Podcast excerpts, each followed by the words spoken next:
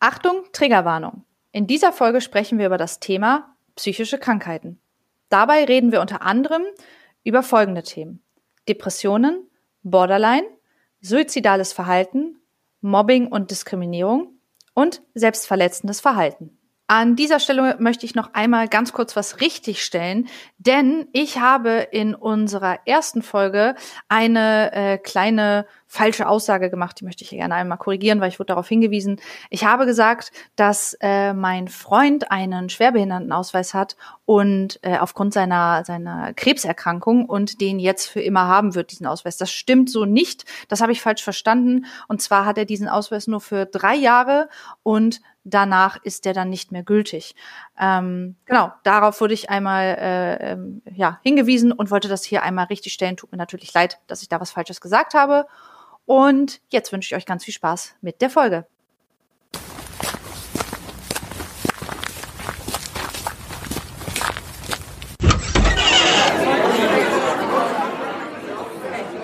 Untern Tisch gefallen, der Podcast für alle Themen, die schwer verdaulich sind.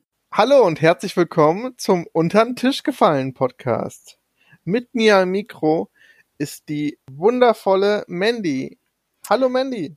Hallo. Und mit mir am Mikrofon ist der wundervolle Daniel. Hallo Daniel. Hallo Mandy. Wie geht es dir? Ja, mir geht's okay. Ich. ähm, das ist ja unsere erste Aufnahme, nachdem wir unseren Podcast veröffentlicht haben. Also die letzten beiden Folgen, die hatten wir ja schon vorab aufgenommen. Und äh, das ist unsere erste Folgeaufnahme. Und ähm, ja, ich freue mich total, dass das so gut angekommen ist. Und äh, da können wir ja nachher nochmal drauf eingehen, auf das äh, Feedback, was wir bekommen haben. Ansonsten, ach, naja, es ist gerade viel Struggle, viel Struggle, ne? Bei mir ist viel los. Ähm, zu dem Zeitpunkt, wo wir es gerade aufnehmen, sind wir ja jetzt wieder in den steigenden Corona-Zahlen. Ähm, hast du ja wahrscheinlich auch mitbekommen, hat ja wahrscheinlich hoffen hoffentlich jeder mitbekommen. Naja, der, ich würde sagen, der zweite Lockdown steht vor der Tür. Ähm, das macht mir ein bisschen zu schaffen. Ähm, ja, viel passiert seit der letzten Aufnahme. Ähm, soll ich ein bisschen, ein bisschen erzählen oder? Ja, gerne, gerne. Ja? Also. also bei mir ist gerade viel los, die, die mir auf Instagram oder Twitter folgen, die wissen das auch schon. Ähm, ich habe äh, vor kurzem meinen Job aufgegeben, gekündigt, beziehungsweise wir haben uns einvernehmlich getrennt äh, in einer ähm, gemeinsamen Unterhaltung, haben wir uns entschieden, äh, dass wir getrennte Wege gehen. Und äh, das war ja noch in der Probezeit, deswegen habe ich auch nur zwei Wochen Kündigungsfrist. Ähm, in der zwei Wochen Kündigungsfrist bin ich jetzt gerade noch und muss jetzt noch zwei Tage arbeiten. Ähm, ja, und habe da, hab da ganz, ganz lange überlegt und hin und her überlegt und wir haben da ganz viel gesprochen auch. Und ähm, ja, meine Gesundheit hat da ganz schön drunter gelitten. Ähm, es war aber auch nicht so richtig das Passende für mich. Der, der Job war, war nicht so, wie nicht so der, war nicht so das Passende, ne? Also irgendwie hat's hat's mir nicht so Spaß gemacht und ähm, dann haben wir uns darüber unterhalten und dann, wie gesagt, einvernehmlich getrennt. Also im Guten, das ist alles soweit in Ordnung. Also ich habe da jetzt keinen Stress oder so. Äh. Da bin ich auch sehr glücklich drüber. Aber ich äh, habe natürlich jetzt die Situation, dass ich arbeitslos sein werde. Und ähm, dazu kommt, dass ich natürlich auch noch äh, noch gar nicht weiß, wo ich hin will. Also was, was, was heißt natürlich? Ich habe halt gemerkt, dass der Job mir nicht so Spaß macht und ich nicht so glücklich in meinem generell in meinem Job und in dem Berufsfeld bin. Und deswegen überlege ich gerade, ob ich vielleicht mal irgendwas anderes machen möchte. Und bin da so ein bisschen in so einer äh, Lebensidentifizierungskrise und weiß mhm. nicht so, äh, Identitätskrise, weiß nicht so richtig, wohin mit mir und ja, das überlege ich jetzt halt alles. Also das ist gerade so ein Prozess, der angestoßen wurde. Da kann ich natürlich auch noch ganz, ganz viel irgendwann erzählen. Aber jetzt bin ich gerade noch am Anfang und ähm, nebenbei ist auch noch gerade meine Mutter im Umzug. Die zieht gerade um. Äh, nächste Woche ähm, ist der der Umzug. Jetzt bereiten wir das gerade alles vor. Haben schon mal so ein bisschen in der neuen Wohnung äh, gerödelt und neue Sachen angebracht und so. Und die hatte da ein bisschen Stress mit dem Vermieter, weil die sich nicht so, nicht so gut verhalten haben und sie die Wohnung nicht ordentlich übergeben haben. Da musste ich dann jetzt ein bisschen aushelfen. Und ähm, das hat natürlich mich auch noch belastet, weil ich wünsche mir natürlich, dass meine Mama einen möglichst stressfreien Umzug hat und dann eine schöne Wohnung. Und das mhm. war jetzt am Anfang nicht der Fall. Die Wohnung war nicht so schön, nicht so sauber, wie wir gedacht haben. Und da musste ich jetzt noch mal so ein bisschen helfen. Beziehungsweise haben wir da jetzt auch noch mal einen Termin. und versuchen dann noch mal ein bisschen was rauszuholen. Mal gucken, ob das klappt. Das ist ganz schön stressig. Ja, und irgendwie ist da gerade alles ein bisschen zusammen. Ich kränkel auch so rum. Also ich habe so ein bisschen, ein bisschen das Gefühl, die ganze Zeit, ich werde krank. Kennst du das, wenn man immer so davor ist, so, so kurz davor, wo du denkst so, na, ah, ich werde krank? So ja. dieser, dieser Moment, wo man denkt so, mh, hm, ich glaube, ich werde krank. Ja, total. Es ist bei mir oft so, dass der Körper sich irgendwie ganz anders anfühlt, so mal, mal, mal wärmer, mal kälter, je nachdem. Man denkt, oh, da ist irgendwas. Mm, ja. Und dann, äh, ja, ein, zwei Tage später kommen dann noch die ersten ja. Symptome. Ja, genau. Und genau das, dieses Gefühl habe ich seit einer Woche. Und oh. es kommt aber nichts. Also ich bin so, das fühlt sich so an, als würde ich die ganze Zeit auf Sparflamme laufen und als würde mein Körper runterfahren.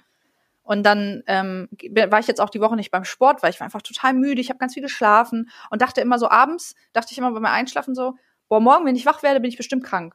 Oder so. Also so, so kurz vor der Erkältung. So, ah, oh, ich glaube, oh, morgen früh wird bestimmt komisch. Und dann stehe ich auf und denke, na, geht eigentlich. Ist, ist okay, ist gar nicht so schlimm. Und über den Tag wird's wieder total schlimm. Da habe ich ganz viel Kopfschmerzen und Verspannung und ach, keine Ahnung. So richtig so mi, mi, mi. Ich will eigentlich nur in mein Bett. Nee.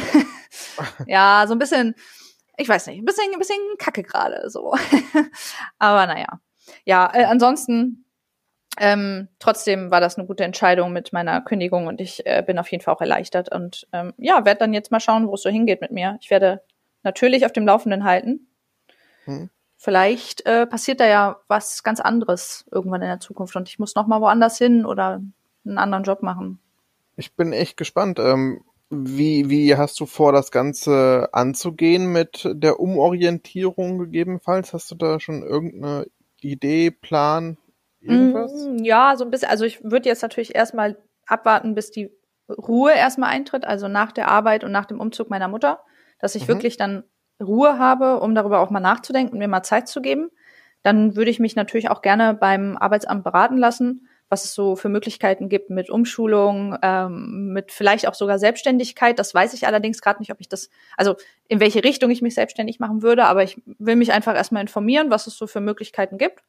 Und dann habe ich halt überlegt, ähm, weil ich nicht so, also ich habe halt echt Probleme, äh, am Schreibtisch zu sitzen und äh, habe halt überlegt, ob ich noch mal in eine andere Richtung gehe, wo ich nicht einen Job mache, wo ich den ganzen Tag am Schreibtisch sitze und eventuell kann ich das ja irgendwie auch verbinden mit was Gutem im Sinne von, dass ich dafür arbeite, was ich auch schützen will, also Tiere, Umwelt, Menschen und irgendwie sowas, dass ich irgendeinen Job mache, wo ich auch helfen kann. Ähm, das weiß ich aber noch nicht. Also es ist ganz, ganz schwammig noch. Das ist nichts Konkretes. Das ist alles nur Ideen. Vielleicht auch irgendwas mehr in die Richtung Sport oder mhm. Ernährung oder so. Aber alles ganz halbgar und deswegen würde ich da jetzt auch noch gar nichts überstürzen. Und wenn mir die Möglichkeit gegeben wird, auch durch, durch, die, durch die Arbeitsamtvermittlung, dass ich erstmal auch doch nochmal wieder als Game Producer arbeite, würde ich das natürlich wahrnehmen. Ähm, und kann mir ja dann trotzdem noch weiterhin Gedanken machen. So.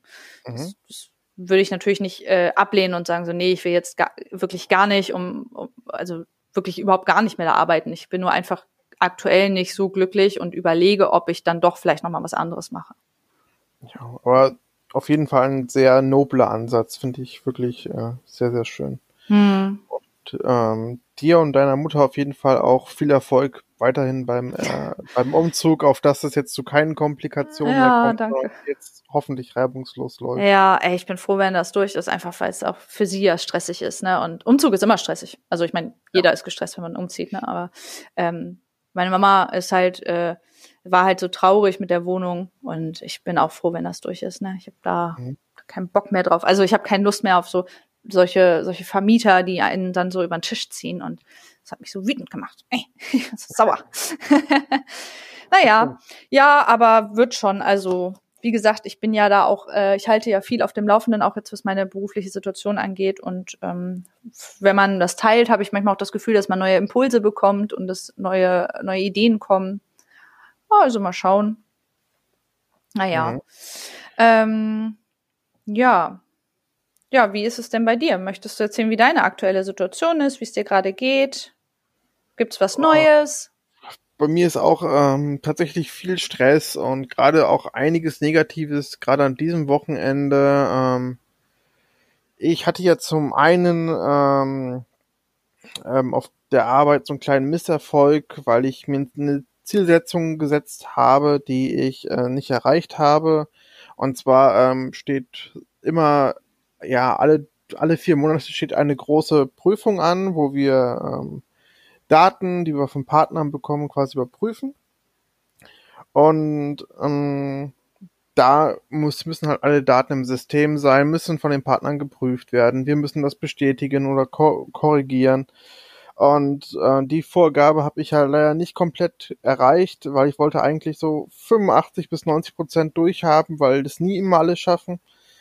Aber es sind jetzt nur knapp, ja, so 50 Prozent geworden. Und äh, das ist bedeutet halt jetzt nochmal nächste Woche viel Arbeit für mich und war einfach so kein guter Start ins Wochenende, weil man ja dann nicht so viel geschafft hat, wie man eigentlich wollte, obwohl man sich reingehängt hat.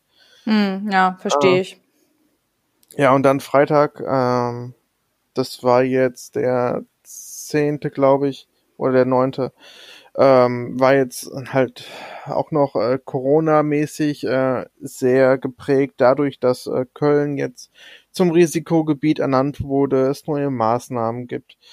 Oh, Und, die ganze Stadt? Ja. Oh, das habe ich gar nicht mitbekommen. Krass. Ja, wir müssen jetzt überall, ähm, wo man Menschen nicht mehr ausweichen kann, also Einkaufsstraßen und Co., mhm. überall Masken tragen. Mhm. Ähm, Alkoholverkaufsverbot ab 22 Uhr und mhm. ja, also die Prohibition ruft demnächst an und sagt kein, kein Alkohol mehr. Ja, krass.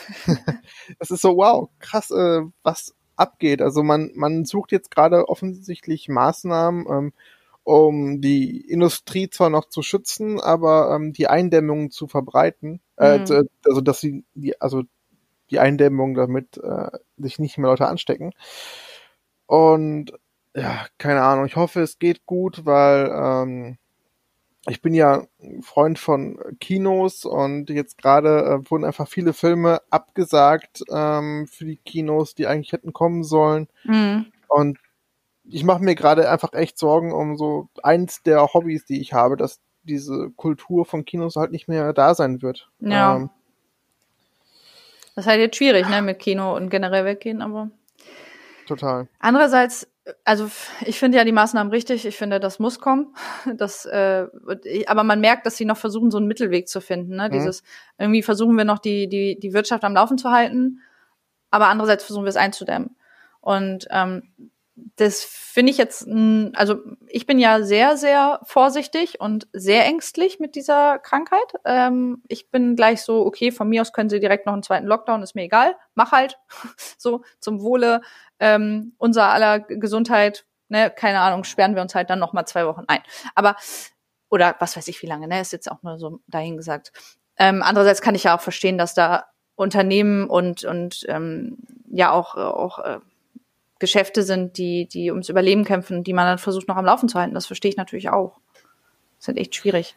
Ne? Ja, ich meine, also ich meine, ein Gedankenszenario ist ja auch, wie sieht die Welt nach Corona aus, wenn, wenn wirklich der ganze Einzelhandel größtenteils mm. ausstirbt. Ist dann wirklich alles nur noch äh, online und digital und mm. Kinos sterben aus, gibt es dann nur noch Streamingdienste und alles drum und dran, dann äh, wird der Mensch gefühlt noch fauler und äh, mm. ja.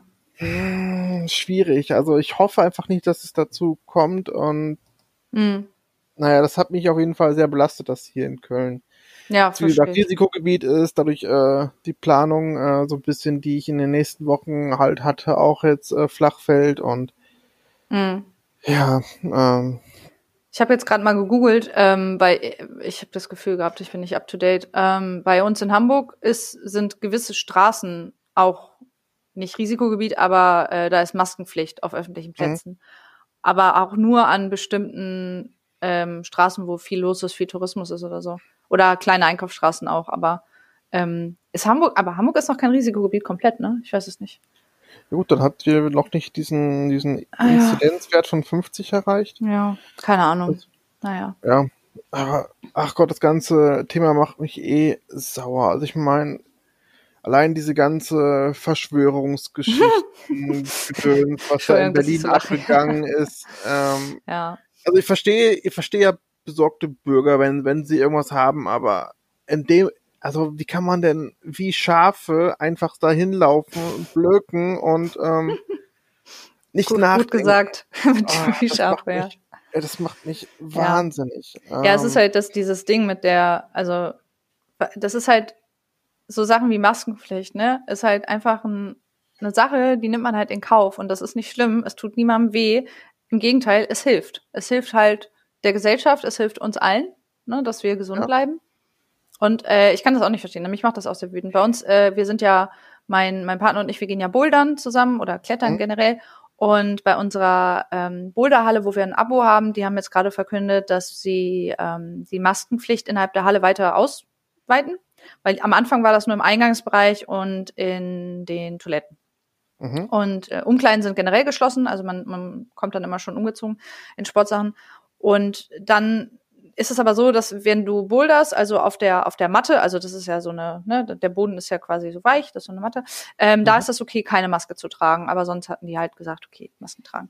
Und jetzt haben sie es irgendwie vor zwei Tagen oder gestern erst, weiß gar nicht, haben sie das ausgeweitet und haben gesagt, bitte tragt überall Masken, außer wenn ihr aktiv an der Wand bouldert, also wenn ihr wirklich Mhm. aktiv klettert an der Wand. Das heißt, wenn du quasi nicht mehr kletterst und runtersteigst auf den Boden, dann solltest du dir die Maske wieder aufziehen. Und ähm, ich dachte mir so, okay, kein Ding, kann ich, also für mich kein Problem. Ich kann mit der Maske ähm, normal atmen, ich kann damit Sport machen, easy peasy, ne? Und dann, aber die Kommentare unter den, den Post, also die hatten das bei, bei Instagram dann gepostet, da war dann irgendwie ein, ein, ein, eine Person, ähm, die geschrieben hat, ja, äh, wie soll ich das denn machen, wenn ich dann da irgendwie äh, voller Hände, also die Hände voller Chalk, Chalk ist ja diese Kreide, die man benutzt, diese weiße Kreide, damit man äh, die Hände nicht so rutschig sind, äh, mit Händen voller Chalk und am Schwitzen und am und wenn ich dann nach einer schwierigen Route so erschöpft bin, wie soll ich mir denn da eine Maske aufziehen? Und dann denke ich mir so, äh, hallo? bist du zu, bist du dann zu schwach, um, um diese Maske aufzuheben und dir hinter die Ohren zu klemmen? Oder was ist dein Problem? Das ist so, was ist dein Problem, Digga? Ich weiß nicht. Also, Was ist dein scheiß Problem? so. Als würde man unter der Maske ersticken. ja, ja, ja, genau. Also es ist so, natürlich, man kriegt da nicht gut drunter Luft, aber ähm, man erstickt nicht darunter. Man kann darunter Sport machen und arbeiten und was auch immer. Naja, auf jeden Fall habe ich mich da wieder sehr aufgeregt und musste dann schnell wieder die Kommentare schließen, weil das macht mich wütend. Kann ich verstehen. Gerade wenn man, wenn man mal nach, nach Japan guckt, die laufen ja teilweise alle, wenn sie irgendwie krank sind, laufen sie direkt äh, selbstverständlich mit Maske rum. Einfach um andere zu schützen. Ja, genau. Also- das kennt man ja, ne, aus, aus den ähm, irgendwie Bildern, dass sie in der Öffentlichkeit dann, wenn sie krank sind, die, die Masken einfach von alleine aufziehen, um, um alle zu schützen, ja. Ja. Finde ich super. Also, ja, Also, das, das, wir haben es ja schon mal gesagt, also von mir aus könnte das auch weiterhin so bleiben. Also, dass man halt, wenn man einfach ähm, in Zukunft, ich hoffe, dass wir natürlich irgendwann diese, diese Krise in den Griff kriegen, aber wenn man dann einfach erkältet ist oder so und zum Arzt fährt, dass man dann trotzdem einfach eine Maske aufsetzt. Finde ich Ja. gut. das zum einen und auch bitte die Mindestabstände in ein, beim Einkaufen. Das, ist- das wäre schön, wirklich. Wenn einem niemand da im Nacken atmet, wenn man an der Kasse oder so. Boah, das ist ja. schon richtig, richtig schön, wenn das nicht ist. Naja, ja, auf jeden Fall. Ja, ich hoffe natürlich, dass es, äh, dass es, ähm, dass ihr gesund bleibt, du und deine Schwester oder deine Familie, deine ganze Familie. Dass ihr aufpasst da in Köln. Es, das machen wir. Ich, also es ist ja bisher immer noch nicht genau bestätigt, ob man sich erneut anstecken kann oder nicht. Hm. Aber man will es auch nicht riskieren. Also Hm. von daher ähm, ja, sind wir da äh, sehr gefasst. Aber aber auch äh, Freitag war, wie gesagt, auch ein Tag, wo zum ersten Mal meine Corona-Warn-App ähm, eine niedrige Begegnung gezeigt hat, wo ich dachte so, ach komm, heute kommt aber auch wirklich alles zusammen. ja. Oh Mann, ey. Ja, aber äh, also ich hatte das noch nicht. Was funktioniert, was passiert denn dann, wenn du so eine Begegnung hast? Ähm, Also nur bei niedrig heißt Ja. es einfach nur so, ähm, dass das eigentlich der Abstand und aber auch die Zeit, die man miteinander verbracht hat, so kurz ist, dass da nichts passiert sein kann. mhm. Man soll einfach nur weiterhin äh, sich an alle Hygienemaßnahmen halten. Oh, okay. Ja. Aber es ist nur so, damit man weiß, hey, du hattest eine Begegnung. Das ist auch schon mal gut, dass ich eine hatte, weil dann weiß ich, dass irgendwer auch schon mal die App benutzt hat. Das ist gut zu wissen. Ja, stimmt. Ich habe das, ich benutze ja auch die App jetzt schon, also eigentlich seitdem es die gibt, also seit sie rausgekommen ist, habe ich mir sie auch sofort runtergeladen. Mhm. Und bisher hatte ich noch keine Begegnung, also immer grün, also immer alles in Ordnung. Da habe ich zwischendurch auch immer so gedacht, so, funktioniert das Ding überhaupt? Benutzt das jemand? Hallo? Aber es ist ja, es ist ja ein gutes Zeichen, es ist, ja. dass es nicht anschlägt. Naja, ich habe auch zwischendurch gucke ich immer rein und denk so, bist du noch an? Läufst du noch? Funktionierst du noch? naja, aber ist ja okay. Mal schauen, ähm, wie es wird. Jetzt stehen ja bald die Herbstferien an. Hast du äh, irgendwas geplant? Nö, also ich habe ja, für mich sind Ferien ja irrelevant. Außer, dass ich arbeitslos bin. Ich habe jetzt die ganze Zeit. Oh, ich muss das ein bisschen mit schwarzem Humor nehmen, ne? Also, nee, ich habe nichts geplant. Ähm, was soll ich auch planen? Großartig, ne? Es ist Corona. Ja, ja, aber du hattest ja Urlaub geplant eigentlich, ne? Äh, ja, ja, richtig. Ich wollte nach Hamburg und ähm, wollte ja. dich unter anderem besuchen und ja. Ähm, ja, und wollte einfach auch ein bisschen die Stadt sehen und ja, und noch einen Freund treffen an dem, am nächsten Tag. Und es wäre auch nur ein kurzer Trip gewesen, einfach um einen Tapetenwechsel zu haben. Aber ja, auch diesen äh, habe ich Freitag dann gecancelt. Einfach aus Vernunft und ich möchte kein Risiko für euch darstellen und hm. irgendwie so alles zusammengenommen äh, geht's mir, also, also alles zusammengenommen, damit meine ich zum einen äh, die, der Misserfolg auf der Arbeit, die ganze Corona-Lage, dass ich jetzt einen Tapetenwechsel, also den Urlaub quasi gecancelt habe. All das irgendwie kommt gerade so komprimiert zusammen, ey, ich fühle mich damit echt nicht mehr richtig gut. Okay, was meinst du damit? Ja, halt richtig depressiv, erschlagen, ähm, traurig und ja, einfach insgesamt hat das das ganze Wochenende quasi so sich durchgezogen, was Freitag passiert ist. Und es ist einfach echt negativ. Ach, Daniel, das ist doch eigentlich gar nicht so schlimm. Denk doch einfach mal positiv. Jeder hat Probleme und das ist halt auch einfach nur eine Phase. Das wird schon wieder besser. ja, und damit sind wir beim Thema angekommen. oh Gott, so ein schlimmer Spruch. oh Gott, ey. Ja, wie fühlt sich das an? Nicht so, ne? Als hätte mir Sonnenschein Bärchi einfach in den Arsch gestrahlt. Sorry, dass ich das so sage, aber oh Gott. Ey. Ja, ähm, wer es bis jetzt noch nicht gemerkt hat, unser Thema in dieser Folge ist das Thema psychische Krankheiten und äh, auch damit verbunden die Wahrnehmung in der Gesellschaft und wie die Gesellschaft darauf reagiert. Und das, was ich gerade gesagt habe, ist natürlich auch etwas, was ich nicht so jemandem sagen würde, der mir sowas erzählt, der mir sagt, dass er sich schlecht fühlt und der depressiv ist. Aber das, was ich gesagt habe, habe ich auf jeden Fall schon öfters gehört und ich glaube auch viele andere. Mhm. Ähm, denn das kommt manchmal von Leuten, die äh, sich damit nicht beschäftigen. Und wir haben uns überlegt, dass wir in dieser Folge über ähm, dieses Thema mal sprechen wollen und das unter dem Tisch hervorholen. Denn gerade das, was ich gemacht habe, also das, was ich gerade dir gesagt habe, das ist ja total krass unter den Tisch fallen lassen. Ne? Also mhm. ich habe ja dein Thema komplett einfach ignoriert und bin nicht drauf eingegangen und habe gesagt, ach, denk doch einfach positiv. Und damit wäre es dann unter den Tisch gefallen. Ja, so, man beschäftigt sich nicht damit, aber ich glaube, so der erste Aspekt, den man immer hatte, ist so, ja, ich äh, will dir irgendwas Positives sagen und will nett zu dir sein, aber ich möchte mich damit nicht beschäftigen. Deswegen mhm. denk positiv und dann ist das Thema für dich auch abgehakt. Du denkst, ach, dem habe ich jetzt vielleicht ein gutes Gefühl gegeben, aber mir auf jeden Fall. Ja. So, ich habe was Gutes getan. Ja, genau, auf jeden Fall. Also da, da kommen wir auf jeden Fall heute noch drauf zu sprechen. Wir haben uns natürlich überlegt, ähm, dieses Thema ist sehr, sehr groß. Ähm, psychische Krankheiten generell ist einfach mal ein riesengroßes Thema und ähm, um da nicht so den Rahmen zu sprengen oder einfach auch verloren zu gehen in dem Thema, haben wir uns überlegt, dass wir natürlich erstmal über uns erzählen, ähm, was uns betrifft in diesem Zusammenhang mit psychischen Krankheiten und ähm, dann, wie gesagt, die Wahrnehmung auch in der Gesellschaft. Also wie generell unsere Probleme, aber vielleicht auch das Thema überhaupt allgemein in der Gesellschaft wahrgenommen wird und ähm, was man da so auch zu hören bekommt. Also da kann ich auf jeden Fall irgendwie ordentlich Sachen erzählen. Ähm, und genau, das haben wir uns halt überlegt, ähm, um dem Ganzen so einen kleinen roten Faden zu geben und das nicht so äh, ja, so riesengroß aufzublähen. Also natürlich nehmen wir uns so viel Zeit, wie wir wollen, ne?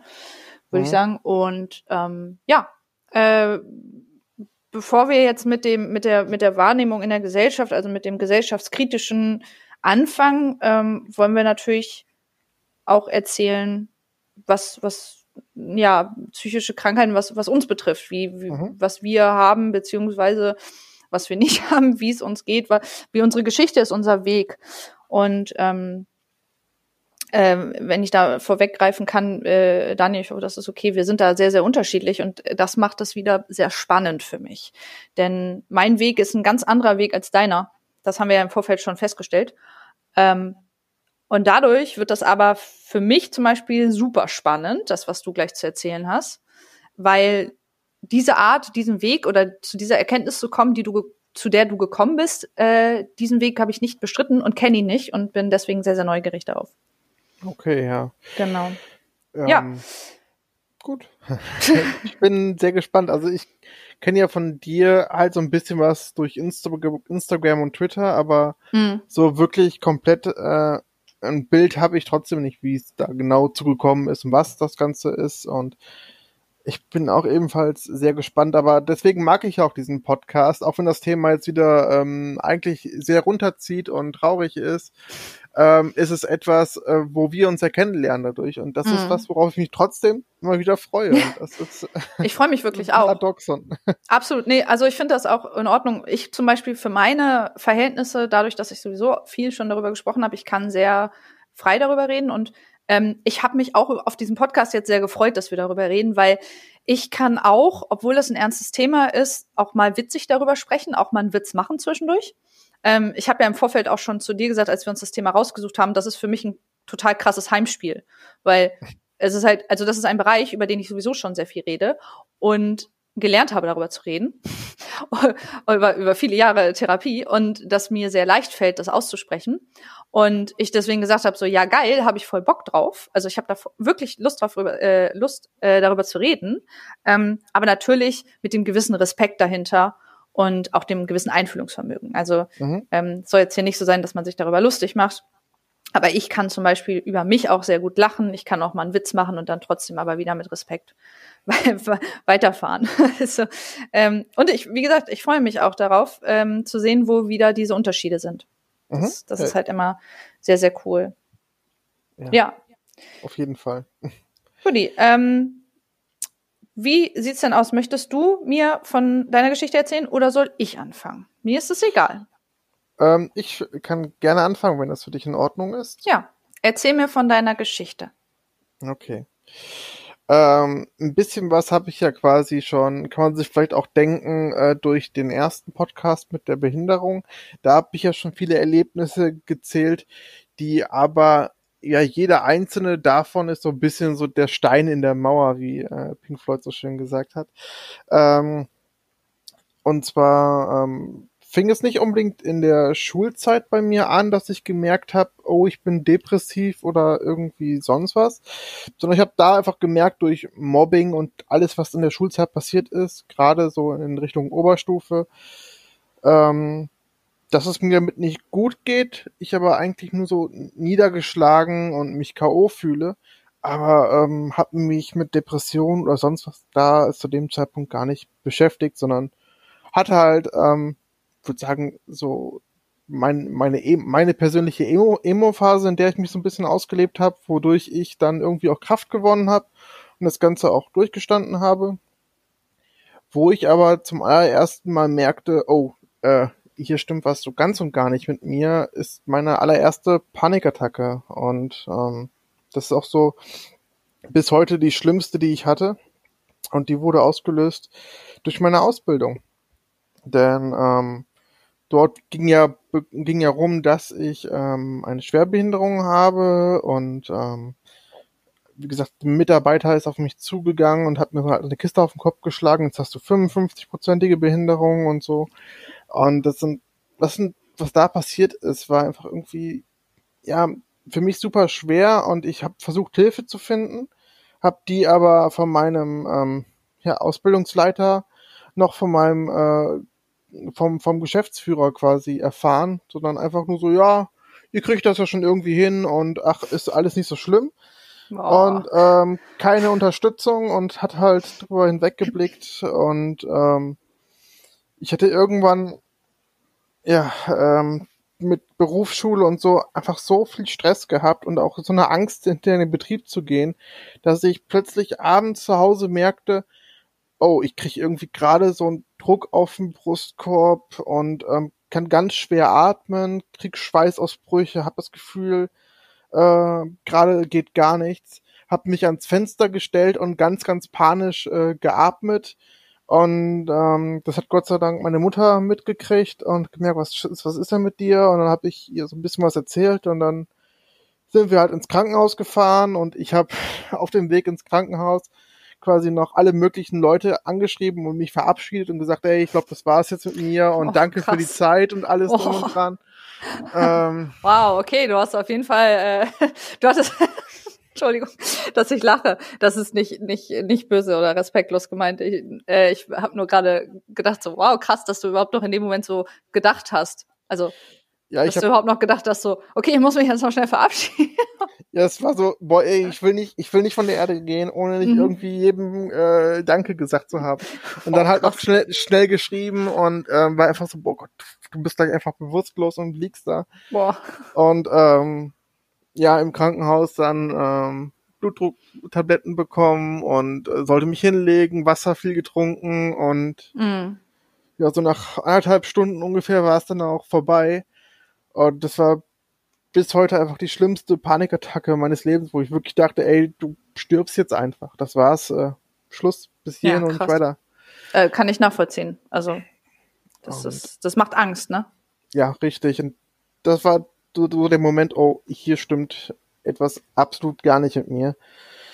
Und ähm, so seit dem Moment habe ich dann quasi gemerkt, ähm, ich glaube, äh, das zieht sich schon länger durch mein Leben und nicht nur ähm, erst seit jetzt, sondern habe dann auch rückblickend meine Schulzeit ähm, Revue passieren lassen und dadurch gemerkt, vielleicht ist das doch dieses dieses depressive, ähm, aber ich fühle mich halt trotzdem nicht kraftlos, weil ich habe mir einfach durch die äh, Schulzeit halt ein dickes Fell angeeignet, wodurch mir einfach viele Beleidigungen einfach äh, ja egal waren und ich einfach irgendwann da auch schon angefangen habe, äh, Witze dann über mich selbst, über das Gewicht und so zu machen und über die Behinderung, einfach äh, damit die anderen die Gags nicht mehr machen müssen, sondern ich dann quasi über mich selbst mit anderen lachen kann. Hm, Selbstschutz, ne? Richtig, kompletter Selbstschutz. Und das war einfach so ein Weg jahrelang für mich, äh, um aus der ganzen Sache halbwegs äh, ja rauszukommen, ohne äh, dass äh, ich, also dass ich halt Kon Kontrolle so ein bisschen darüber hatte, wer und wie man mich äh, diskriminiert und beleidigt und co. Und ja, das ist was, was ich, was ich so heute, wenn ich heute drauf schaue, einfach komplett ja falsch war. Es war zwar gut, dass ich das gemacht habe, um einfach die Kraft zu bewahren, aber für mich und mein äh, Selbstwertgefühl war es einfach komplett äh, das Falsche.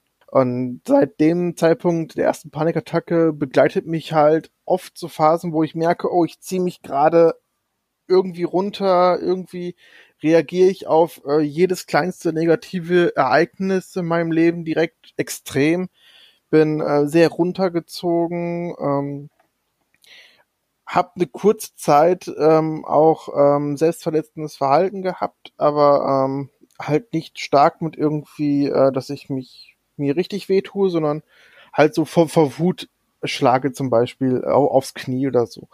Und mhm. ähm, also wie äh, wie wie stark hat sich das gezeigt? Also hast du das häufig gemacht und ähm, hat äh, das irgendwelche Spuren hinterlassen? Also Spuren hat es nicht hinterlassen und ähm, es war halt äh, nur, dass wenn ich wirklich mal ein Erlebnis hatte, was schon häufig hintereinander einfach schlechte Phasen, also schlechte na, Phasen sage ich sondern schlechte Momente hatte, dass sich das, wenn ich das gehäuft hat, dann einmal entladen hatte und danach ging es auch. Aber ähm, das habe ich heute soweit nicht mehr. Also dafür muss schon super viel passieren, damit ich, wenn überhaupt, noch mal an so einen Gedanken rankomme und dann den aber unterdrücke. Hm. Ja, und ähm, dann äh, bei meinem ersten großen Job, wo ich war, ähm, ja, ich werde jetzt keine Namen nennen, aber ähm, es war halt ein Online-Shop. Und ja, was da passiert ist, ähm, also äh, die ersten dreieinhalb, vier Jahre habe ich mich äh, doch ganz wohl gefühlt, auch äh, ja, wenn es vom Gehalt her oftmals nicht gestimmt hat. Ähm, aber das hat, glaube ich, gefühlt immer jeder. ähm, ja, aber nach, nach vier Jahren gab es halt einen Abteilungsleiterwechsel und der Typ konnte mich nicht leiden. Also so gar nicht. Und äh, das hat sich geäußert in kleinen Beleidigungen, in ähm, ja, mal so Sprüche, die fallen, sei es dann aber auch hinterher Vergleich mit einem Amokläufer, weil ich ja Gamer bin und bin ja so ein, so ein ruhiger und. Boah, ey. Und das war dein Vorgesetzter, ne? Das war mein Vorgesetzter, ja. Oh, krass. Und er wollte mich dann loswerden und hat mir mehrere, ähm, ja, quasi mehrere Aufhebungsverträge angeboten und mir die mal versucht schmackhaft zu machen und ich als Schwerbehinderter wusste aber mein Recht, dass ich das Ding nicht ablehnen darf. Sehr äh, gut. Nicht, nicht annehmen darf. Ja, und nee, nicht auch annehmen. nicht gemacht. Ähm, und die auch immer wieder gesagt, nein, ich bleib lieber hier. Und ja, dann wurden die Maßnahmen immer schlimmer und das Ganze hat sich halt hochgespielt bis zu einer Erpressung. Und mir waren leider komplett die Hände gebunden. Äh, Ich konnte mir weder schnell einen Anwalt holen, noch irgendwie ähm, sonst wen zur Hilfe holen und war am Ende halt das gezwungen, diesen Job halt aufzugeben und auf die Erpressung einzugehen. Äh, Ich wünschte im Nachhinein, ähm, ja, ich hätte die Zeit gehabt oder irgendwie Hilfe, um das Ganze äh, ja noch äh, präsenter den Medien oder sonst wem machen zu können, weil ähm, Hm, verstehe ich. ich weiß bis heute nicht, wie ich das eigentlich alles irgendwie verkraftet habe, weil ähm, im Nachhinein merke ich jetzt, was das eigentlich alles für einen psychischen Schaden bei mir ausgelöst hat. Ähm, selbst sei es das Selbstwertgefühl, sei es ähm, ja in Sachen, wie ich aussehe, wie was ich sage. Ähm, ich ähm, bin manchmal unsicher, wenn ich was sage oder stottere ganz, ganz leicht nur noch ähm, solche Sachen und naja, ich weiß nicht, wie ich das, wie gesagt, alles irgendwie durchgehalten habe, ohne daran kaputt zu gehen. Aber das sollte ja noch nicht mein ganzer Lebenslauf sein. Ähm, ich habe halt so der Zeitpunkt, wo ich jetzt gemerkt habe, dass ich äh, mir Hilfe holen muss, war, als jetzt meine Mutter dieses Jahr gestorben ist. Ähm, und meine Schwester vorher zu mir gesagt hat, hey, wenn unsere Mutter nicht mehr ist, möchte ich gern zu, zu dir ziehen. Du bist halt so ruhig und gelassen und ähm, da fühle ich mich wohl. Und ich habe dann alles hier in die Wege gele geleitet, dass ich ähm, sie aufnehmen kann. Und ähm, ja, bis jetzt eigentlich konnte ich nie so richtig ihren Tod verarbeiten und weiß aber, dass ich jetzt quasi auf ein Menschenleben mehr ähm, Ver Verantwortung habe. Und das war jetzt so für mich der ausschlaggebende Punkt, wo ich sage, ey, bei allem, was jetzt in der Vergangenheit passiert ist, soll mir einfach nichts passieren, auch und ich muss weiterhin stark bleiben. Und dafür brauche ich einfach eine Unterstützung. Und deswegen bin ich jetzt dabei dran, mir eine psychologische Unterstützung zu holen, um das Ganze verarbeiten zu können, um daraus Kraft gewinnen zu können und einfach ja weitermachen zu können. Hm. Ja, finde ich sehr gut. Also erstmal äh, mein Respekt und ähm, Glückwunsch eigentlich, dass du es erkannt hast und dass du das, äh, dass du dir jetzt jemanden suchen möchtest, weil das ist der erste Schritt halt, ne? Das ist, mhm. dass man selber erkennt und dass man sagt, okay, ich möchte mir professionelle Hilfe suchen und weil du schon ähm, offensichtlich dich ja sehr gut reflektiert hast und gesagt hast, so hey, äh, irgendwas stimmt nicht. Ne? Ähm, hast du denn, hast du dich denn äh, damit auseinandergesetzt äh, oder oder überhaupt dich damit beschäftigt, wie das überhaupt zustande gekommen ist bei dir? Also dass du dich jetzt gerade so fühlst, wie du dich fühlst und ähm, Meinst du, das hat, das hat irgendwie, ein, äh, dass die äußeren Einflüsse den Impact ausgelöst haben? Oder, oder was heißt den Impact, also das ausgelöst haben? Mhm.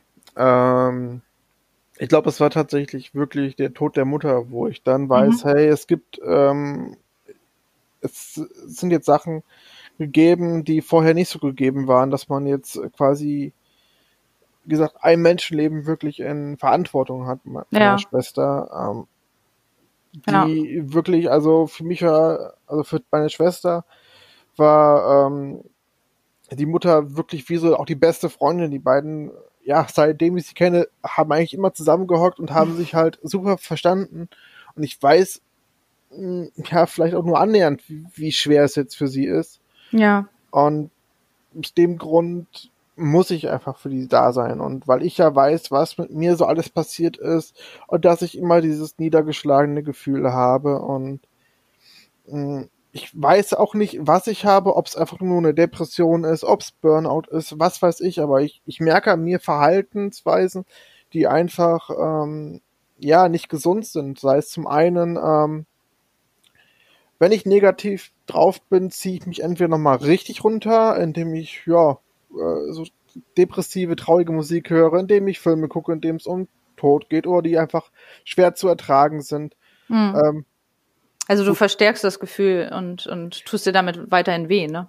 Genau, weil ich dadurch aber auch irgendwie denke, hey, dadurch verarbeitest du es und am nächsten Tag geht's dir vielleicht besser. weil dann lässt du einfach mal alles raus und durchlebst das irgendwie und dann ist es okay.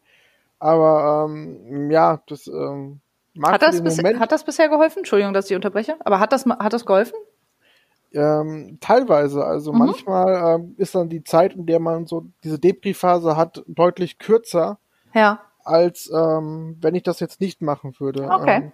Ähm, also ein Ventil sozusagen, dass das genau. so ein bisschen los, also lostritt, dass, das, dass du das loslassen kannst. Also interessanterweise, äh, bestes Beispiel, ich habe zum Beispiel nie Schindlers Liste gesehen, also nicht in der, Schule in der Schule. Und eines, und ich wusste halt um den Ruf des Films. Hm. Und ähm, mir ging's vor drei Jahren, glaube ich, so schlecht, dass ich dachte, boah, ey, heute gibst du es dir richtig, jetzt gibst du dir auch noch Schindlers Liste. und, ja, am Ende, und am Ende bin ich aber glücklich herausgegangen, weil ich dachte, boah, ey, gut, dass du diese Scheißzeit nicht durchleben musstest. Und ja. das hat mir irgendwie geholfen dabei, äh, was zu lernen, was äh, nochmal so dir, mir klar zu machen im Kopf. Und mir ging es danach aber auch irgendwie besser. Ich dachte, hey, äh, vielleicht ist das, was du jetzt gerade hast, gar nicht so schlimm. Hm, okay. Mhm. Ja, das ist aber gut. es gibt auch andere Verhaltensweisen, die ich an mir festgestellt habe. Ähm, wenn ich zum Beispiel schlecht fühle oder irgendwie ein negatives Ereignis hatte, dann äußert sich das vielleicht nicht nur im selbstverletzenden Verhalten, sondern dann denke ich manchmal, ach, äh, ich glaube, ich kaufe mir heute was Schönes. Und da mache ich das auch, habe eine kurze Euphorie, weil ich mich drüber freue und die ist aber nach zehn Minuten weg, so, wo du denkst, ja, okay, ich könnte schon wieder was, Neu was Neues kaufen, damit es mir mm. gut geht. Ja. Also so, so ein bisschen, ja, so eine angrenzende Kaufsucht einfach und das ist absolut nicht gut und äh, ja. Ja, da muss man aufpassen, ne? Richtig. Und allein wegen solcher Sachen, damit ich halt immer aufs Geld aufpassen kann, äh, sprich meine Schwester gegebenenfalls finanziell unterstützen kann oder auch hier auch die Wohnung einfach bezahlen kann. Und damit ich halt nicht nochmal so eine krasse Panikattacke habe wie vor, ja, äh, sechs, sieben Jahren, hm. will ich einfach äh, mich selbst festigen und wissen, wie ich mit Sachen umgehen kann, wenn sie denn auftreten, einfach äh, um mein inneres Seelenleben halt einfach besser unter Kontrolle zu haben und mich vielleicht auch einfach wohler zu fühlen. Hm, ja, das finde ich sehr gut. Vor allem das, das Problem ist halt auch, dass durch, durch so Sachen wie was kaufen, ne, ähm, du hast dann zwar ja kurzzeitig ähm, vielleicht gute Laune, aber das ist ja quasi etwas von außen hinzugefügt. Das ist genauso wie, wie halt, ähm, keine Ahnung, Drogen nehmen, ne? Also du hast halt eine kurze Zeit, geht's dir gut und danach ist es wieder weg. Das heißt, dass, dass dieses Empfinden, dass es dir besser geht, das muss von dir auskommen, von innen heraus, nicht von außen. Also nicht durch, durch irgendwelche externen Einflüsse. Also man kann das begünstigen natürlich mit, mit Sachen. Ähm, aber wichtig ist halt, dass man lernt, ähm, da kann ich total große Töne spucken, aber ich, weil ich selber noch nicht gelernt habe. ähm, wichtig ist halt, dass man lernt von innen heraus, das äh, wirklich positiv zu sehen, aber nicht dieses äh, denk doch einfach positiv, was, was man halt so schön daher sagt, sondern man muss sich darauf trainieren. So, und dieses Trainieren, das ist halt, ähm, das ist nicht leicht, das ist schwierig. Und da braucht man ganz oft auch Hilfe. Und ähm, man muss Tricks anwenden und, und mhm. ähm, Achtsamkeit üben und dass man, dass man halt auf sich achtet. Und äh, ähm, das ganz oft kann man das nur erreichen, wenn man da vielleicht auch professionelle Hilfe hat, die einen da heranführt an dieses Thema. Und vor allem auch ähm, kann das ja auch, wenn man sich um das Thema jetzt kümmert und sich darum, also damit beschäftigt, kann das natürlich auch andere Sachen auslösen. Ne? Also ein Traumata, so wie du das erlebt hast, ist mir noch nicht passiert, aber ich kann, also mir sind andere passiert, aber nicht nicht äh, der Tod einer geliebten Person. Ähm, das kann natürlich ganz, ganz viel auslösen und äh, sich da alleine ranzuwagen, ist halt auch wirklich gefährlich. Ne? Ja. Von daher, wie gesagt, ich habe es vorhin schon erwähnt, äh, ich finde das gut. Das ist deine Entscheidung ist die richtige in meinen Augen. Ähm, nicht nur für eine andere Person wie deine Schwester, sondern auch für dich, also um, um, um dein Wohlergehen und um deine Gesundheit. Ich, ich merke einfach auch bei mir, dass ich das Ganze noch gar nicht so, ich, ich hatte irgendwie noch nicht so die Zeit zum Verarbeiten. Irgendwie mhm. merke ich in meiner Familie, alle kämpfen darunter und ich kämpfe einfach gerade darum, irgendwie alles am Laufen zu halten, aber ja. ähm, nicht dar damit äh, quasi mit den Gefühlen. Ich habe zwar mal Tage, wo ich daran äh, sehr, sehr stark denke, an äh, den Verlust meiner Mutter, wie das so war und meiner eigenen Gefühlswelt, aber so richtig zum Verarbeiten bin ich da noch gar nicht gekommen und das mm. klingt irgendwie so absurd. Und, Nö, ähm, das verstehe ich total. Also kann ich sehr gut nachvollziehen. Das, man hat ja auch Angst davor, oder? Also ich, ich habe zum Beispiel das, ich kenne das auch, manchmal will man sich noch nicht damit beschäftigen, weil man denkt so, oh nee, nee, will ich jetzt nicht. Boah, nee. Und dann schiebt man das halt weg. Das ist ähm, schwierig. Aber darf ich fragen, äh, hattest du denn schon mal überhaupt jemals in deinem Leben irgendwie eine Art Therapie, also Psychotherapie, Gesprächstherapie, irgendwie sowas? Ähm, ja, das Problem war, ähm, das war so ein gefühlter Familienpsychologe, der halt auch für meine Mutter da war, schon für meine Schwester da war. Und ich war da halt auch ähm, hm. so, so Ende der Schulzeit.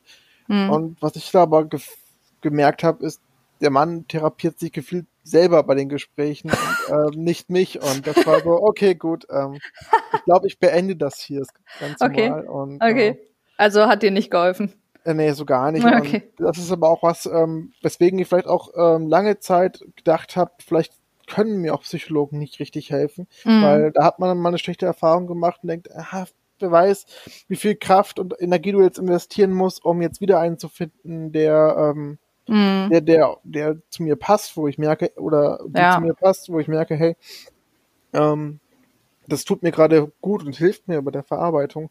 Ja, das verstehe also. ich. Hat der äh, damals der äh, der Therapeut hat der dich diagnostiziert? Hat er äh, da nee. irgendwie eine Diagnose gestellt? Nee, okay. Gar nicht. Okay. Uh, nee.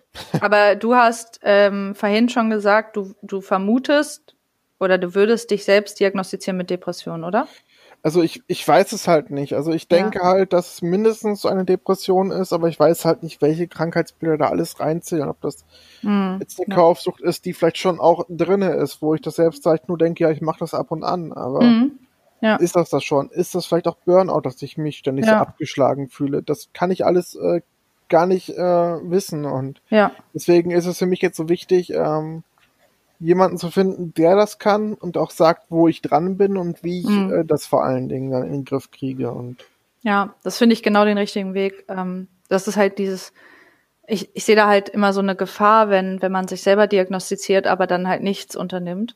Mhm. Ähm, das, weil diese, weil psychische Krankheiten sich ja extrem unterschiedlich auswirken beziehungsweise äh, zeigen. Also das ist ja, es gibt natürlich gewisse Symptome, die kann man ja auch äh, sich ergoogeln und schauen, okay, finde ich mich da wieder?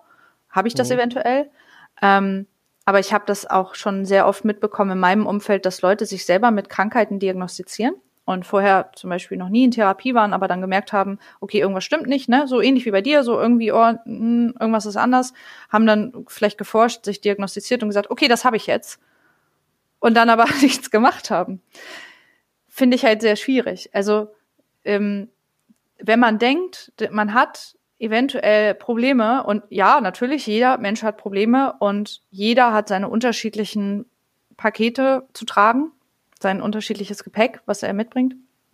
Aber jeder Mensch, ähm, also beziehungsweise jeder hat auch mal diese schlimmen Phasen, das stimmt. Aber wenn man wirklich denkt, okay, ich habe jetzt bestimmte äh, Symptome von einer Krankheit, dann würde ich immer empfehlen, auch wirklich dann die Hilfe zu suchen und zu sagen, okay, dann lass uns das ergründen, lass uns schauen, äh, so wie du das jetzt sagst, ne? Stimmt das wirklich? Liegt da vielleicht was anderes dahinter? Ist es vielleicht ähm, wie äußert sich vielleicht diese Depression, die ich gerade vermute, weil ich vielleicht aber auch ganz andere Probleme habe, die dahinter stecken, die ich noch gar nicht erkannt habe, oder ja. kommt das von irgendwas anderem?